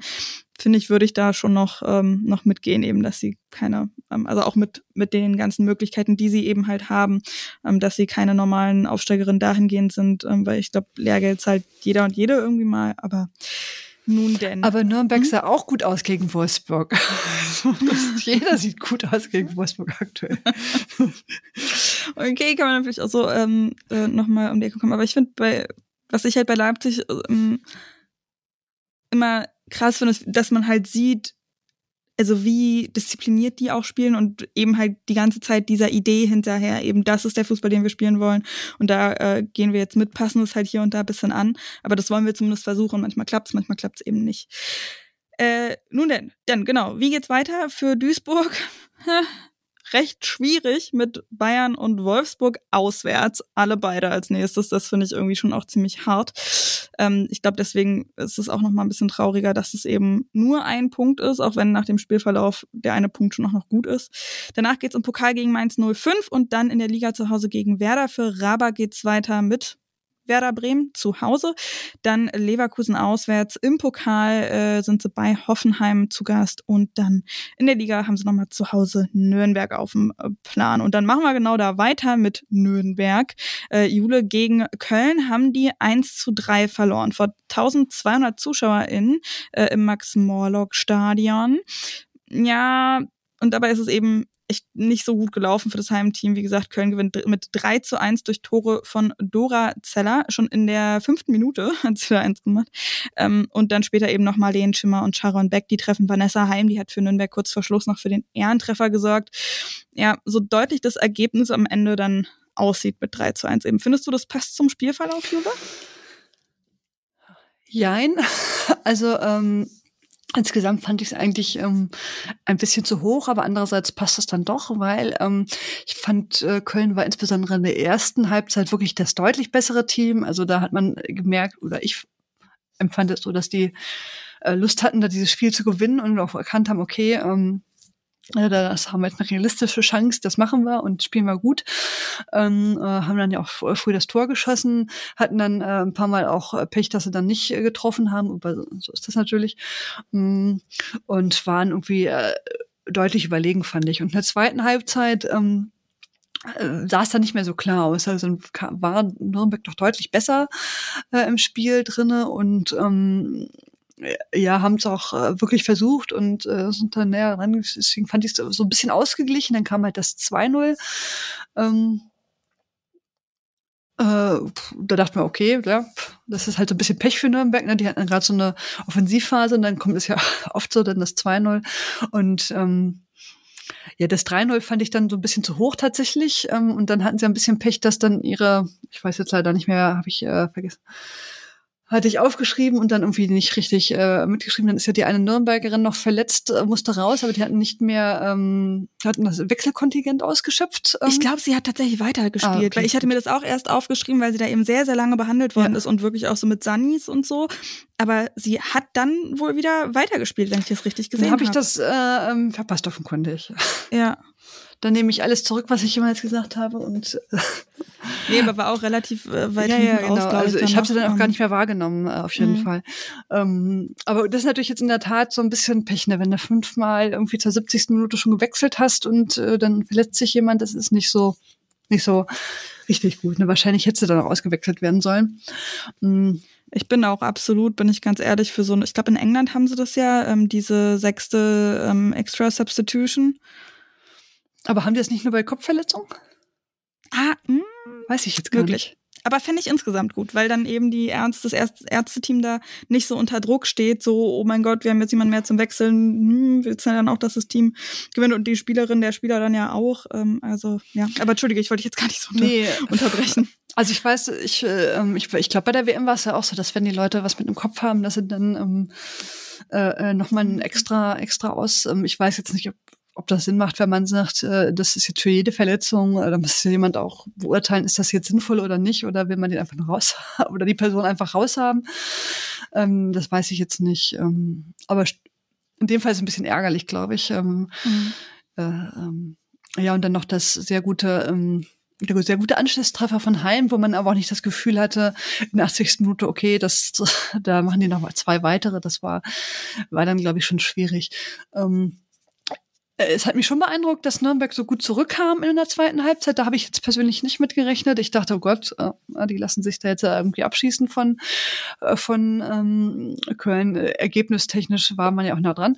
Ähm, aber das war dann nicht so. Also dann, da waren die dann wirklich schon so, dass man das Gefühl hat, okay, die haben das irgendwie, äh, da konnten die gut gegenhalten. Und ich finde dafür, dass Nürnberg ja mit, äh, mit diesen äh, doch der unerfahrenen Spielerin äh, da sind, ähm, äh, schon beeindruckend, dass man das so geschafft hat äh, gegen ähm, gegen Köln.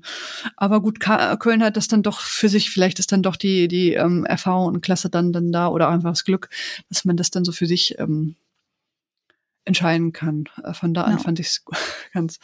Bei Köln weiß ich immer persönlich auch nicht, was ich da wirklich von halten kann. Es gab, es gibt so Spiele, wo ich denke, oh Gott.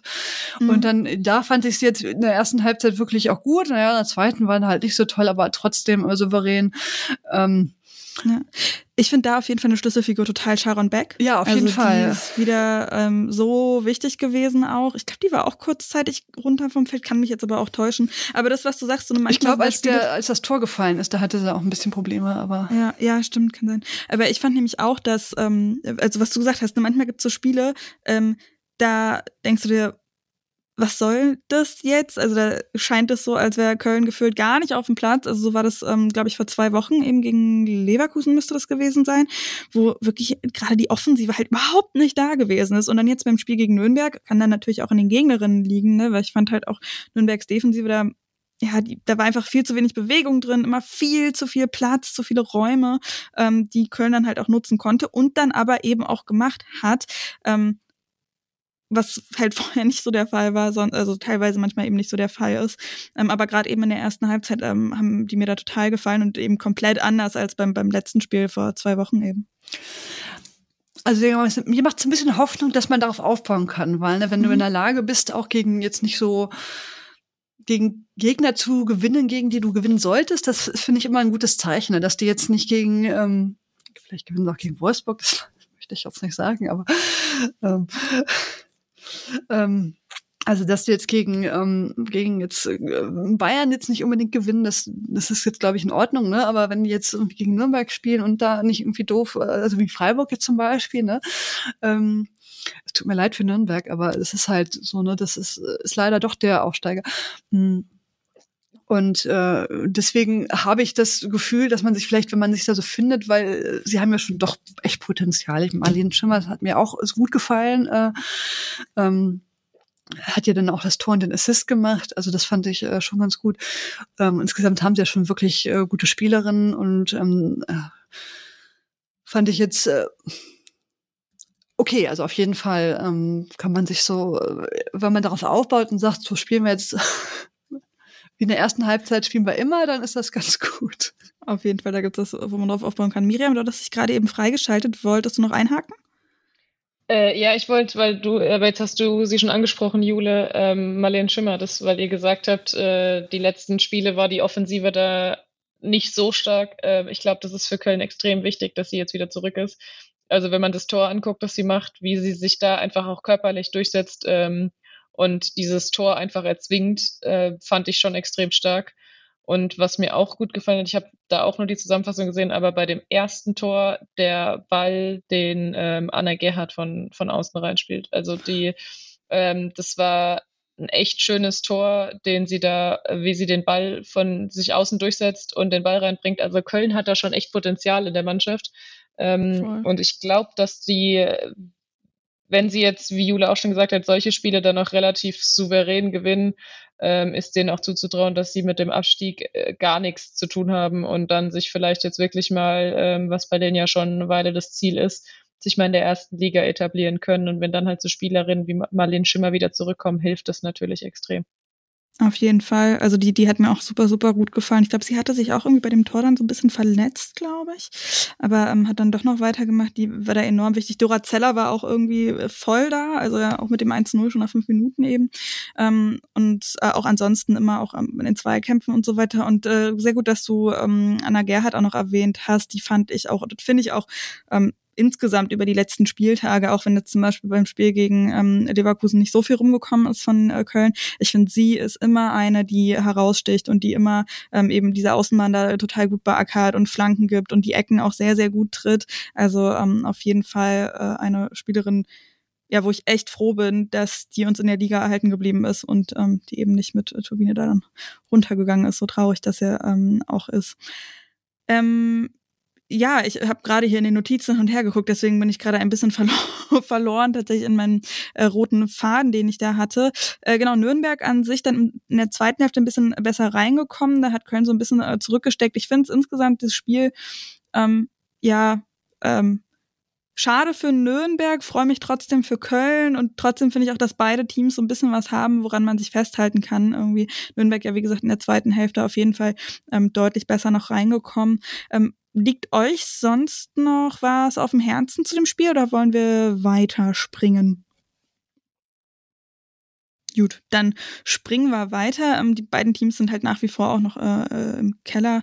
Da, äh, beziehungsweise Köln gar nicht mehr. Quatsch, Köln ist äh, ins Mittelfeld gesprungen auf den sechsten Platz, äh, Nürnberg auf dem elften, aber ähm, ein Punkt nur vor Duisburg auch, aber auch nur einen hinter Leipzig. Also ähm, ja, ich finde es eben bei Nürnberg sehr, sehr schön, dass sie da immer noch so weiter kämpfen. Äh, eine Sache auch noch, genau, Carlotta Imping, das hatte ich mir mit aufgeschrieben, die hat ihr Liga-Debüt gegeben. Im DFB-Pokal hat sie schon äh, Spielminuten gesammelt, ähm, ist dann der 85. für eben Anna Gerhardt eingewechselt worden. Für Nürnberg geht's dann weiter mit Essen auswärts, Eintracht Frankfurt zu Hause, dann geht's nach Leipzig und dann steht nur noch Bayern vor der Tür und dann ist auch schon Winterpause. Und da ist eben auch so das Ding, ne, Nürnberg hat ohne Pokal, also die sind ja im Pokal auch raus, ähm, haben die im November und Dezember fünf Spiele und Bayern halt mit Pokal und Champions League neun das finde ich halt ähm, ja, schon ziemlich krass. Äh, Köln hat dann äh, als nächstes nächste Woche Hoffenheim zu Hause zu Gast, dann geht's nach Freiburg und dann im Pokal nach Essen und dann wartet in der Liga Wolfsburg. Ja, und dann haben wir nur noch Leverkusen gegen die SGS Essen auf dem Plan. Und ähm, ja, hier sollte jetzt eben eigentlich die Auflistung der Torschützen hinkommen. Aber von denen gibt's eben keine. 0 zu 0 zu Spiel ausgegangen vor 498 ZuschauerInnen ähm, eben in Leverkusen. So, und da, Jule, haben wir so ein bisschen was zu diskutieren, wie wir vorher schon festgestellt haben in dem kleinen Gruppenchat zu dieser äh, Folge. Ich persönlich fand das Spiel trotzdem, also trotz 0-0 eben, ziemlich spannend. Du nicht so. Ja, am Anfang fand ich es tatsächlich auch spannend. Da dachte ich, ach, ja munterer Sprach, also Schlagabtausch, aber irgendwann dachte ich, da passiert nie was. Und ähm, hat ja auch mit Recht. Ähm, ich habe das, äh, muss ich dazu sagen, im Real Life geguckt, wusste aber vorher das Ergebnis mich und ich war, mhm. dachte, irgendwann so, war so ein Punkt, wo ich dachte, das klappt nie. und ähm, ich weiß gar nicht, also gefühlt war es ja die ganze Zeit so, äh, Essen hat irgendeinen Standard gemacht, den sie total wo gar nichts bei rumkam. Also logischerweise kam mir kein Tor. Ne? Aber und zwischendurch habe ich, habe ich jetzt zurückgespult oder ist jetzt die gleiche Szene nochmal? Also okay, immer Kowalski, glaube ich, ne? Ähm, hat dann immer. Die hatte keinen wirklich guten Tag. Ja, aber es war so ein bisschen oh, irgendwie gefühlte 500 Standards und irgendwie nichts kam, kam so richtig. Ähm, auf Ziel führen vor das Tor. Das war irgendwann so ein bisschen, plätscherte so dahin. Ich weiß immer bei solchen Spielen nicht, aber es gibt ja öfter diese 0-0-Spiele, wo man auch das Gefühl hat, es kommt kein Tor. Also es gibt ja auch mhm. so Spiele, wo dann, ach Mensch, wir hätten, hätte auch 20-0 oder, oder 20-20 aus, aber da war es so, dachte, oh, hm. also es gab schon Chancen. Äh, ich habe mir aufgeschrieben, in der 48. Minute einen Lachen, Lacken, Lattenkracher von Ramona Meyer und in der 43. Minute ja auch diese sehr gute Parade von Sof äh, Sophia Winkler. Ähm, die mir auch sehr gut gefallen hat, muss ich sagen. Also, obwohl es nicht so viele Chancen gab, aber fand ich, hat sie das sehr souverän gemacht. Ähm, äh, schon insgesamt, aber also es war dann immer so, oh, nicht schon wieder ein Standard, der irgendwo versandet ähm, mhm. ähm, nichts. Und ähm, ja, vielleicht war ich das auch so negativ eingestellt. Also ich bin mir da nicht so sicher, ist das jetzt eine super gute Leistung der Defensive äh, oder des Mittelfelds, dass die dann irgendwie alles äh, so vorher ab äh, oder ist das einfach eine schlechte Offensivleistung? Also bei Leverkusen hat ja auch gefühlt, da waren auch viele Fehlpässe, die dann natürlich irgendwie auch äh, schnell ausgenutzt wurden, die aber verpufften ähm, so im Nirgendwo oder halt ja. irgendwie die ähm, das äh, war so ein bisschen wie wie ähm, Duisburg, äh, Leipzig nur natürlich ein bisschen besser, logischerweise, ne? aber ähm, Duisburg ist wenigstens irgendwie nach vorne gekommen und das äh, haben dann irgendwie im letzten Angriffsdrittel gedacht, Mensch, egal, irgendwo mhm. hin. Ähm, die sind schon ein paar Meter weiter gekommen, aber so, dass man dachte, Mensch, äh, toll, äh, wieder ein äh, phänomenaler Torschuss, das war selten der Fall.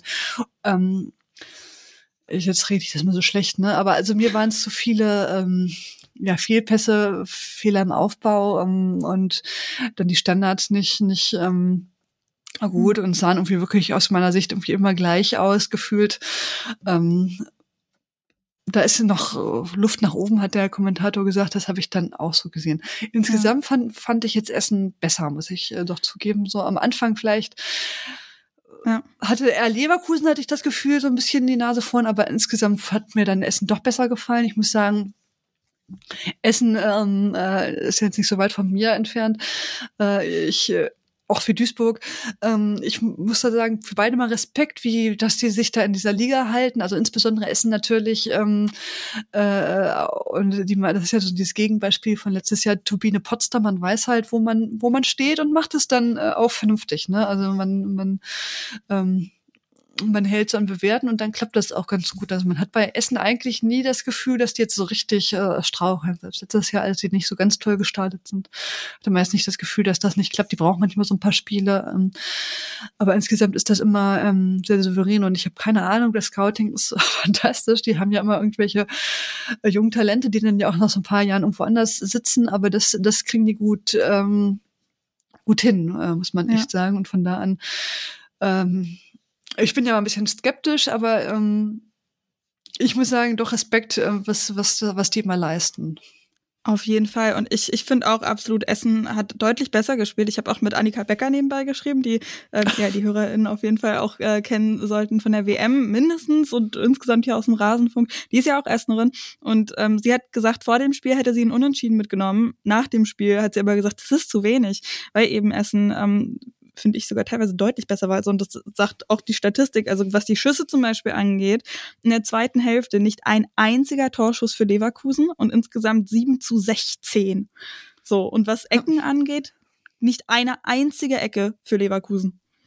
Stimmt, so, das ist mir gar nicht aufgefallen, dass ich die nie gesehen habe, aber dafür irgendwie ja. essen immer. Ja. Also und Kowalski, die ehrlich gesagt fand ich jetzt auch nicht so wahnsinnig gut drauf war, aber was ich halt richtig, richtig stark fand bei Essen äh, Piljic im Mittelfeld. Und das ist halt das Ding, wo du gesagt hast, ne, so weißt du gar nicht so ganz genau Mittelfeld oder Defensive, irgendwie was da gut, vielleicht auch Offensive schlecht. Also ich glaube halt wirklich, dass es daran gelegen hat, dass Leverkusens Offensive nicht so richtig gut war. Und ähm, dass eben Piljic da im Mittelfeld das so im Griff gehabt hat, also und die Defensive ist auch direkt da gewesen. Ähm, das, das war, also fand ich richtig, richtig stark. Piljic da hat mir wirklich sehr, sehr gut gefallen. Ähm, und wie gesagt, bei Leverkusen, also Elisa Sens, die war ja wieder zurück. Die war, ähm, ich weiß gar nicht, wie lange genau sie ausgefallen war, aber ist eben ähm, zurück gewesen. Von der hat man auch nicht so viel gesehen. Und auch so eine äh, Williams dort hier und eine Kögel, von denen man sonst ja auch immer so sehr viel sieht. Und Williams dort hier hatte, glaube ich, noch so die paar Chancen, die es da gegeben hat für Leverkusen. Gerade hinten raus, glaube ich, ähm, war dann auch noch mal so eine Sache, wenn ich mich äh, nicht komplett irre. Ähm, aber ja, die waren da irgendwie ziemlich abgemeldet und ich fand da Essen auch, die hätten auf jeden Fall äh, verdient gehabt, da drei Punkte mitzunehmen, weil die eben irgendwie, ja, also, ne, klar muss man dann auch dazu sagen, offensiv, ähm, wenn da halt bei 16 Schüssen keiner reingeht, kann man sich auch mal fragen. Ähm, aber da war Repol dann teilweise auch sehr gut, ähm, ja. beziehungsweise da hat. Ähm, also ich würde sogar sagen, dass Repol die beste Spielerin auf dem äh, auf Leverkusener Seite war. Das ist immer kein. Also ich fand jetzt, ich meine, Leverkusen war jetzt nicht brachial schlimm und schlecht, ne, aber mhm. ähm, die haben da ähm, Repol doch schon, äh, glaube ich, schon äh, das zu verdanken, obwohl es jetzt nicht so extrem viele Chancen waren, aber die, die da gut, äh, wie gesagt, Winkler hat das auch gut gemacht. Ähm, war, glaube ich, tatsächlich eher die, die Verteidigung ähm, und die, die Offensive, die jetzt nicht so die.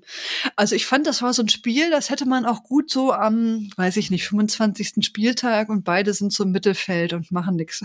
Also so ein bisschen das ich Gefühl hatte man, dass dieser extreme Druck, ne, du musst da jetzt nach vorne und äh, du willst gewinnen, du brauchst mhm. drei Punkte. Dieses Gefühl hatte man jetzt bei beiden nicht, dass die, dass die jetzt mit jeder Faser ihres Körpers gedacht haben, ich brauche das Tor. Ja. Ich fand bei ja manchmal so gegen Ende da, der, wenn, wenn die Leute jetzt nicht mehr so, ne? Hm. Ich finde also genau, was ich, äh, eine Aktion, die ich auch noch sehr, sehr sweet fand irgendwie, ähm, die ich auch noch mit anbringen wollte. Kurz vor der Halbzeitpause ähm, hat eben Williams Dottir, ich glaube, das war der Schuss, den ich meinte, der eigentlich kurz vor der Halbzeitpause war und nicht kurz vor Schluss ja. war, ähm, genau, die da ähm, wirklich ähm, einen ziemlich guten Schuss irgendwie abgeliefert hat und dann aber ähm, Sophia Winkler so eine krasse Parade rausgehauen Mit ihrem hat. Körper so, ne? Ja, wo sie dann selber grinsen musste und das fand ich total cool irgendwie, wo sie dann halt selber irgendwie so grinsen musste, weil das war Ja, das fand ich auch. Ich Parade erinnere, da. also. hat sich so gefreut, ne? Und da habe ich auch gedacht, boah, krass, da würde ich nie wieder aufstehen. weil das war ja auch gefühlt irgendwie so von, weiß ich nicht, einem Meter oder so und sie hat da so krass raus und dann hat sie ihren Körper so reingestellt und ich denke mal, ihr Körper sieht auch entsprechend aus danach, schätze ich. Ja. Aber sie hat da gar nicht gezuckt. Ich würde ja, wie gesagt, dann mal liegen und nie wieder aufstehen, aber Respekt, ne? Und ähm, hat sich dann gefreut. Ja. Ist wahrscheinlich auch ja. das Adrenalin, ne? Irgendwie.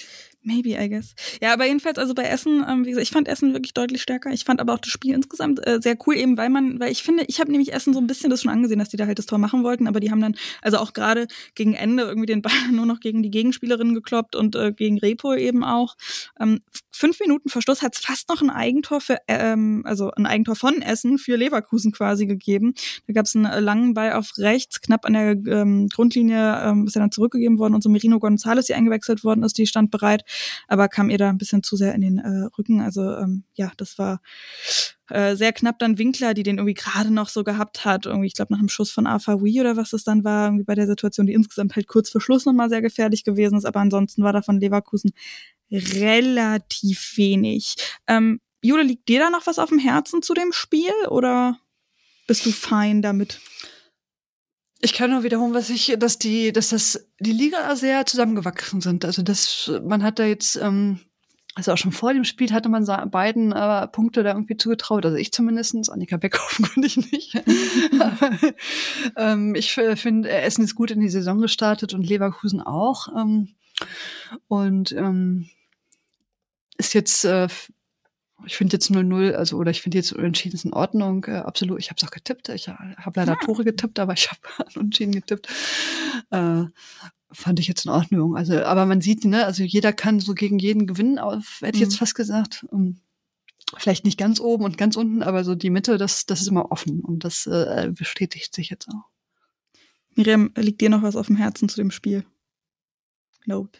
Ich habe von dem Spiel nichts gesehen. Ich äh, bin nur etwas enttäuscht von Leverkusen, muss ich sagen, weil die so stark in die Saison gestartet waren und mhm. ich mir mhm. von denen echt viel erhofft habe oder erwartet habe und äh, gerade von der Offensive. Und äh, was ich von euch jetzt höre, äh, ist, war das ja doch relativ enttäuschend und das finde ich echt schade, weil die ja. mir Anfang der Saison richtig gut gefallen haben. Ja, wobei man da halt auch sagen muss, das ist jetzt ein Spiel gewesen und die sind immerhin, also die sind auch noch punktgleich mit Hoffenheim. Und ja. da haben wir ja ganz anders halt drüber geredet und von da über die Saison gesehen, äh, werden wir mal schauen. Für die geht's dann weiter gegen die Eintracht. Könnte auch spannend werden. Dann zu Hause gegen Leipzig. Im Pokal geht's gegen den HSV, der auch in der zweiten Liga sehr gut am Start ist. Und dann eben in der Liga gegen Bayern München. Bin ich auch sehr gespannt drauf. Für Essen geht's weiter gegen Nürnberg. Zu Hause empfangen sie die. Ähm, dann geht's äh, nach Sinsheim zu Hoffenheim. Dann im Pokal haben sie Köln zu Hause zu Gast und dann in der Liga Freiburg. Ähm, Jule, weil du gerade gesagt hast, tippen. Ich habe diesen Spieltag original ein Ergebnis richtig getippt. Das auch dann komplett richtig, also 2 zu 1 ähm, von Bayern gegen Wolfsburg, aber ansonsten komplett falsch gelegen. Also wirklich nicht einen einzigen weiteren Punkt abgesahnt. Das ist Da muss ich jetzt mal live gewesen. gucken, weil ich zu sagen, ich habe das jetzt aus Frust nicht mehr geguckt. verständlich, verständlich. Aber dann äh, aber, würde ich. Hm? Ja, Nee, auf jeden Fall. Ich habe sechs, nee, zehn Punkte insgesamt getan. Also so schlimm war es jetzt nicht. Nicht schlecht. Aber das war, das war eigentlich mir klar, dass das so ein schwieriger Spieltag ist, weil das doch sehr gleichwertige Gegner waren. Also ja. auch alle. Ja. Darf ich noch mal was zum Tippspiel sagen? Äh, Darf ich kurz ja. Werbung machen? Na klar, auf jeden Fall. Ähm, ich ich glaube, ich muss einmal ganz kurz mein Ladekabel holen gehen. Wenn du ganz kurz äh, die Luft anhalten, also nicht Luft anhalten, aber den Gedanken halten kannst, dann äh, bin ich sofort wieder da. So, das wäre jetzt ein bisschen dumm gewesen, dass ich das nicht vorher schon da gehabt habe, aber äh, bitteschön, Jule. Dankeschön. Ich muss sagen, bei Lottes Erben haben wir unter Lottes, also Kicktipp, äh, also de äh, Lottes Erbinnen äh, ein Champions League Gewinnspiel, äh, Quatsch, nicht Gewinnspiel, ein Champions League Tippspiel, ne? Also wer jetzt Champions League tippen möchte, ähm, äh, ganz befreit, ohne Wolfsburg und so weiter, das kann man zum Beispiel bei uns. Es gibt ja nicht so oft Champions League Tippspiel, deswegen wollte ich das jetzt mal hier erwähnt haben. Also wer da Bock drauf hat, auf jeden Fall vorbeischauen. So, und dann haben wir noch, äh, bevor mein Laptop hier dann auch Feierabend äh, macht, nein, Spaß, haben wir noch die, ähm, die Awards. Habt ihr euch da Überlegungen gemacht, äh, Dinge aufgeschrieben? Äh, wollen wir mal losstarten? Ihr nickt alle ganz fleißig. Äh, wollen wir mal losstarten mit ähm, MVP, Most Valuable Player. Miriam, wen hast du da? Das tut mir jetzt wahnsinnig leid für Jule. Ähm, vielleicht magst du kurz weghören. Aber ähm, da blieb für mich nur Georgia Stanway. Also ich habe sie vorhin auch schon erwähnt und ähm, ich fand es wirklich richtig beeindruckend. Also ich fand sie, finde sie eh eigentlich immer gut, muss ich sagen. Ich fand hm. sie, seit sie in der Bundesliga ist und man sie regelmäßig sieht, denke ich mir schon immer mal wieder, aber nicht schlecht, was sie da spielt, aber was sie jetzt in dem Spiel gemacht hat, weil vor allem eben in beide Richtungen. Also die Zweikämpfe, die sie defensiv geführt hat, wo sie sich super viele Bälle erobert hat, aber auch die Bälle, die sie nach vorne gespielt hat, sowohl vom 1-0 als auch noch zwei, dreimal ähm, die Bälle, die sie irgendwo durch den Schnittstellen spielt das war schon ganz großes Kino, was die in dem Spiel gemacht hat. Und deswegen blieb für mich auch nur ähm, sie zu nehmen, weil eben in, im Topspiel so eine Leistung abzuliefern, da wird man dann auch äh, berechtigterweise, finde ich, MVP des Spieltags. Jule, wen hast du da stehen? Also ich habe natürlich niemand von Bayern genommen. Das hört nicht mehr an. Und wenn es ich weiß, ich gibt bestimmt böse Kommentare für meine Verteidigkeit, aber wenn es das Letzte ist, was ich tue. Ähm, ja, was fiel mir tatsächlich schwer, weil so richtig herausgestochen ist ja jetzt keiner. Ich habe mich jetzt für Sharon Beck entschieden. Ähm, mal ein Tor und dann fand ich sie wirklich herausstechend wichtig für äh, Köln und finde, das kann man auch ähm, würdigen. Ne? Man kann ja nicht immer nur brachial äh, tolle Spitzenspiele haben, sondern man muss auch mal wichtig und äh, stabil für ein Team sein. Und ich finde, das hat sie absolut gezeigt. Also. Ja, kann, kann ich auf jeden Fall verstehen. Ich kann also Georgia, Georgia Stanway auch auf jeden Fall verstehen. Die hat auf jeden Fall einen Platz in meinem Herzen. Ich habe das so ein bisschen, ehrlich gesagt, gesehen, ähm, äh, most Valuable Player für das Team dann, also in welchem Team sozusagen die so sehr wichtig ist. Da finde ich halt bei Bayern irgendwie, die haben halt genug andere Spielerinnen auch noch, als dass da irgendwie eine so wahnsinnig krass nochmal heraussticht. Und da bin ich tatsächlich bei ähm, Haverkamps gelandet, bei Duisburg, die halt ähm, für ihr Team ich glaube, so viel wert ist wie kaum eine andere Einzelspielerin irgendwo, die da eher ne, den Ausgleich erzielt hat und da die Offensive, das bisschen halt was da war, dann auch gemacht hat eben. Ähm, deswegen genau geht mein MVP. Wenn ich Arbeitskampf nehme, dann können wir die dann einsetzen oder sticht das gegen Stanway? Oh Gott. Weiß ich, ich glaube schon, dass das nochmal ein bisschen unterschiedlich ist. Also deswegen meinte ich auch so, ich habe es ein bisschen anders vielleicht eingeschätzt als jetzt äh, Miriam, weil ich glaube, in der Liga wenn man das so in der Liga sieht, dann ist Stanway schon generell sehr, sehr valuable. Aber ich habe halt gesehen, so fürs Team ist da auf jeden Fall Haverkamps ähm, die herausstechende gewesen. Wer ist denn für euch die Unsung Heroine gewesen? Äh, da fange ich wieder an. Äh, ja. Für mich, ich habe mich für Jenny Hip entschieden, weil oh. ich sie ähm, wirklich extrem gut fand. Also, das heißt extrem, aber ich fand sie sehr, sehr gut. Ich fand sie auch sehr wichtig für, für Leipzig. Ähm, Form 1-0 hat sie, glaube ich, auch den Ball da rückerobert. Ähm, also ich finde, sie hat, sie hat ein echt gutes Spiel gemacht. Ähm, und dadurch, dass es aber halt dann doch nur ein 1-1 ist, geht es halt vielleicht auch so ein bisschen unter. Und deswegen ist sie für mich äh, da die richtige Wahl. Jule, bei dir? Ja, auch da, äh, das sind auch solche Kategorien. Aber finde ich äh. irgendwie sehr spannend, weil man sich da halt schön gut den Kopf zerbrechen kann. Ähm, ja, ich habe mir viele Gedanken gemacht und muss sagen, ähm, ähnliche Gründe wie Sharon Beck. Ich habe mich jetzt für Hasret, Hasret Kaichi ähm, äh, entschieden, weil die, glaube ich, schon ein sehr wichtiges Tor mit ihrem 2-0 gemacht hat ähm, mhm. und man ihre Wichtigkeit für Freiburg gar nicht hoch genug einordnen kann und weil sie auch äh, noch an, an, an, an den Club und ähm, überhaupt an alles glaubt und das ähm, hm. finde ich auch wichtig. Aber zählt sie als Unsung Heroine? Weil ich finde, dass sie schon so, also die Wertschätzung schon bekommt, oder?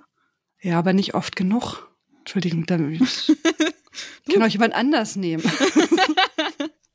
nee, das also du hast natürlich recht, ne, warum nehme ich wieder eine Torschütze? Mir fällt niemand Besseres ein. Mhm. Ähm, nee, aber ich meine, ich finde es ja auch völlig zurecht, wenn du sagst, trotz, also es kann ja, ist ja völlig legitim zu sagen, so ja, sie kriegt die Wertschätzung, aber kannst du nie genug sagen. Von daher finde ich ziemlich legitim. Ich, ich fand ich das jetzt ähm, passend, da hast natürlich recht, ja. toll, jetzt fühle ich mich schlecht. Weil ich, ich, ich konnte mich tatsächlich nicht entscheiden zwischen zwei Spielerinnen, und zwar ähm, Pilic für die SGS die halt das Mittelfeld da sowas von im Griff hatte. Und auch so über die letzten Spieltage schon hinweg gesehen, Anna Gerhardt. Und da habe ich aber auch überlegt, ob das so in die Kategorie überhaupt reinpasst, weil ich glaube schon, dass sie gewertschätzt wird.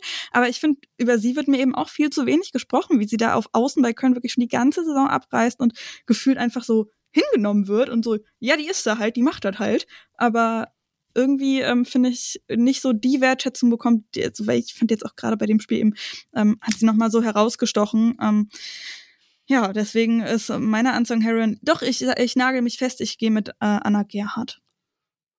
So. Und ähm, dann haben wir noch als letztes den Moment des Spieltags. Da bin ich jetzt wirklich gespannt, weil ich das auch eine sehr interessante Kategorie finde, weil man da ja so ganz viele verschiedene Dinge nehmen kann. Ähm, ich bin gespannt, was ihr zu meinem sagt, aber erstmal höre ich mir Miriams an. Äh, ich bin beim Tor von Halberkamps gelandet, weil äh, in der Nachspielzeit das Ding und da, wie gesagt, lege ich mich fest, gewollt so da reinzumachen aus der Entfernung, ähm, hat es dann schon verdient, weil sie für ihr Team da doch nochmal einen Punkt gerettet hat, nachdem sie vorher eben schon so viel Einsatz gezeigt hat und dann so ein Tor. Obwohl ich ja meistens ein Fan von rausgespielten Toren bin äh, und nicht von, von Fernschüssen. Äh, aber den, der war, der war schon schön. Auf jeden Fall. Der stand bei mir äh, auch äh, auf der Liste mit dabei. Bei mir auch. ja, ist, ist es deiner gewesen oder ist es nee, auf der Liste? Ich habe da lange drüber nachgedacht und dachte ich, wenn ich schon zwei ähm, Torschütze nehme, dann will ich nicht so total. Äh, ich habe tatsächlich das, was wir gerade besprochen haben, äh, der Save von Sophie Winkler, ähm, wie sie dem mm. mit ihrem hm. Körper abprallt. Also man hätte natürlich jetzt auch andere, aber es fand ich ähm, sehr schön gemacht, weil sie ja dann wirklich in der Tat auch das ähm, sie das alleine entscheidet von dieser Entfernung und äh, sich dann so freut. Das fand ich gut. Auf jeden Fall sehr stark. Ja, meiner ähm, ist, ich glaube, der fällt ein bisschen raus, mein Moment des Spieltags. Äh, geht auf jeden Fall an ähm, das 2 zu 0 der Bayern, aber an die Regie, die da erstmal die Wiederholung vom 1 zu 0 gezeigt hat dann irgendwie gerade so reingerutscht ist, wieder in, in den Live-Spielablauf, wo wir dann irgendwie gerade noch so das, den Ball ins Tor fliegen haben sehen. Also den, man sieht den nur noch einschlagen wirklich. Dann kommt nochmal eine Wiederholung, wo man schon gedacht hat, ah, okay, jetzt sehen wir vielleicht das Tor im Ganzen. Nee, war wieder nochmal das 1 zu 0. Also das war wirklich, da habe ich gedacht, cool. Ich habe es ehrlich zu sein deswegen auch nie richtig gesehen, weil habe ich mich dann so geärgert, dann habe ich nicht mehr hingeguckt irgendwie beim ja. zweiten. Maybe. Ich weiß auch gar nicht irgendwie von einer Weile, Mira, weil du sagst so, ne, das ist Welcome to Frauenfußball so. Ähm, irgendwie, ich weiß gar nicht, ob das letztes Wochenende war oder so, ähm, hat es bei den Männern in der äh, Konferenz, glaube ich, auch irgendwie ein Problem mit der irgendeiner Kamera gegeben oder was, wo dann gesagt wurde, oh, Entschuldigung, wir haben hier gerade die eine Kamera nicht, deswegen sehen wir den Einwurf jetzt nur von der anderen Seite. Und da habe ich auch gedacht, so, ja, welcome to that game. Ja. das war so ein bisschen skurril und äh, noch ärgerlicher fand ich, wenn man das nicht sehen wollte. Aber ja, warum zeigen sie es nochmal? Und dann hat er, ey, jetzt ist ein Tor gefallen. Ja. Schön fand ich auch wieder, ich weiß auch gerade gar nicht, ich glaube, ich habe das bei Magenta geguckt, wie der Kommentator dann auch gesagt hat, so ja, oh, okay, das ist also auch wieder genau wie das 1 zu 0 über links und dann ins Zentrum und ach nee, ist nochmal das 1 zu 0. das war echt, also, oh, da habe ich wirklich gedacht, naja, cool. Ja, hoffentlich kommen wir da irgendwann hin, dass wir da auch mehr Kameras und irgendwie bessere Regie haben. Wobei ich glaube, sowas kann auch immer mal passieren. Aber war ein bisschen skurril einfach. Nun denn, ihr beiden, ähm, ja, äh, ich weiß nicht, ob euch noch was auf dem Herzen liegt jetzt oder ob wir Feierabend machen wollen, ist auch schon spät genug. Oh mein Gott, ähm, es tut mir sehr, sehr, sehr leid, dass ich euch jetzt so viel Zeit sozusagen gezogen habe, aber ich bedanke mich ganz, ganz herzlich, dass ihr ähm, hier mit mir über diesen Spieltag gesprochen habt, den sechsten in der Bundesliga der Frauen. Ähm, ganz, ganz lieben Dank äh, an Jule Meusner, warte mal, Mäuser oder Mäusner? Ich habe zwischendurch N. Mäuser. Wieso habe ich das zwischendurch mit N im Kopf okay. gehabt? So, es tut mir sehr leid. Habe ich das in der Anmoderation auch gesagt? Ich glaube, das ist richtig gesagt. Okay. Jule Mäuser, also Entschuldigung, irgendwie ja. war das gerade so ganz komisch in meinem Kopf. Hier steht nämlich auch mit Mäuser. Unter anderem von Lottes Erbinnen und Früff ähm, zu finden bei Mastodon unter Bioschokolade at Früff, Früff mit ue.social und bei Blue Sky eben auch unter Bioschokolade und dann auch noch ganz, ganz lieben Dank an Miriam Scheel, ähm, dass du auch hier mit dabei gewesen bist. Zu dir kann ich leider keine Socials sagen, was ja aber auch gar nicht so schlecht ist, da nicht so ähm, das Leben hinzugeben, sage ich mal.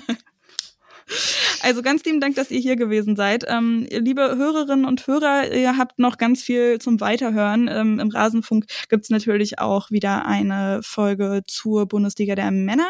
Die hat Eva Lotta Bohle aufgenommen. Die sollte auch zu diesem Zeitpunkt schon online sein. Samba Si Asano heißt die. Finde ich auch einen sehr schönen Titel. Äh, Max hat auch schon einen Schwerpunkt äh, aufgenommen. Da geht's um den BVB. Da könnt ihr auch reinhören. Und natürlich die ähm, Folge zur Nationalmannschaft der Frauen von eben dem letzten Wochenende. Und dann sage ich, mein Name ist Nina Potzel, zu finden bei Blue Sky auch unter Nina Potzel und bei Instagram at die45-podcast. In den dürft ihr auch sehr gerne reinhören. Äh, der kommt dann morgen, also am Dienstag raus. Und ja, dann sage ich Dankeschön fürs Zuhören und äh, macht's gut.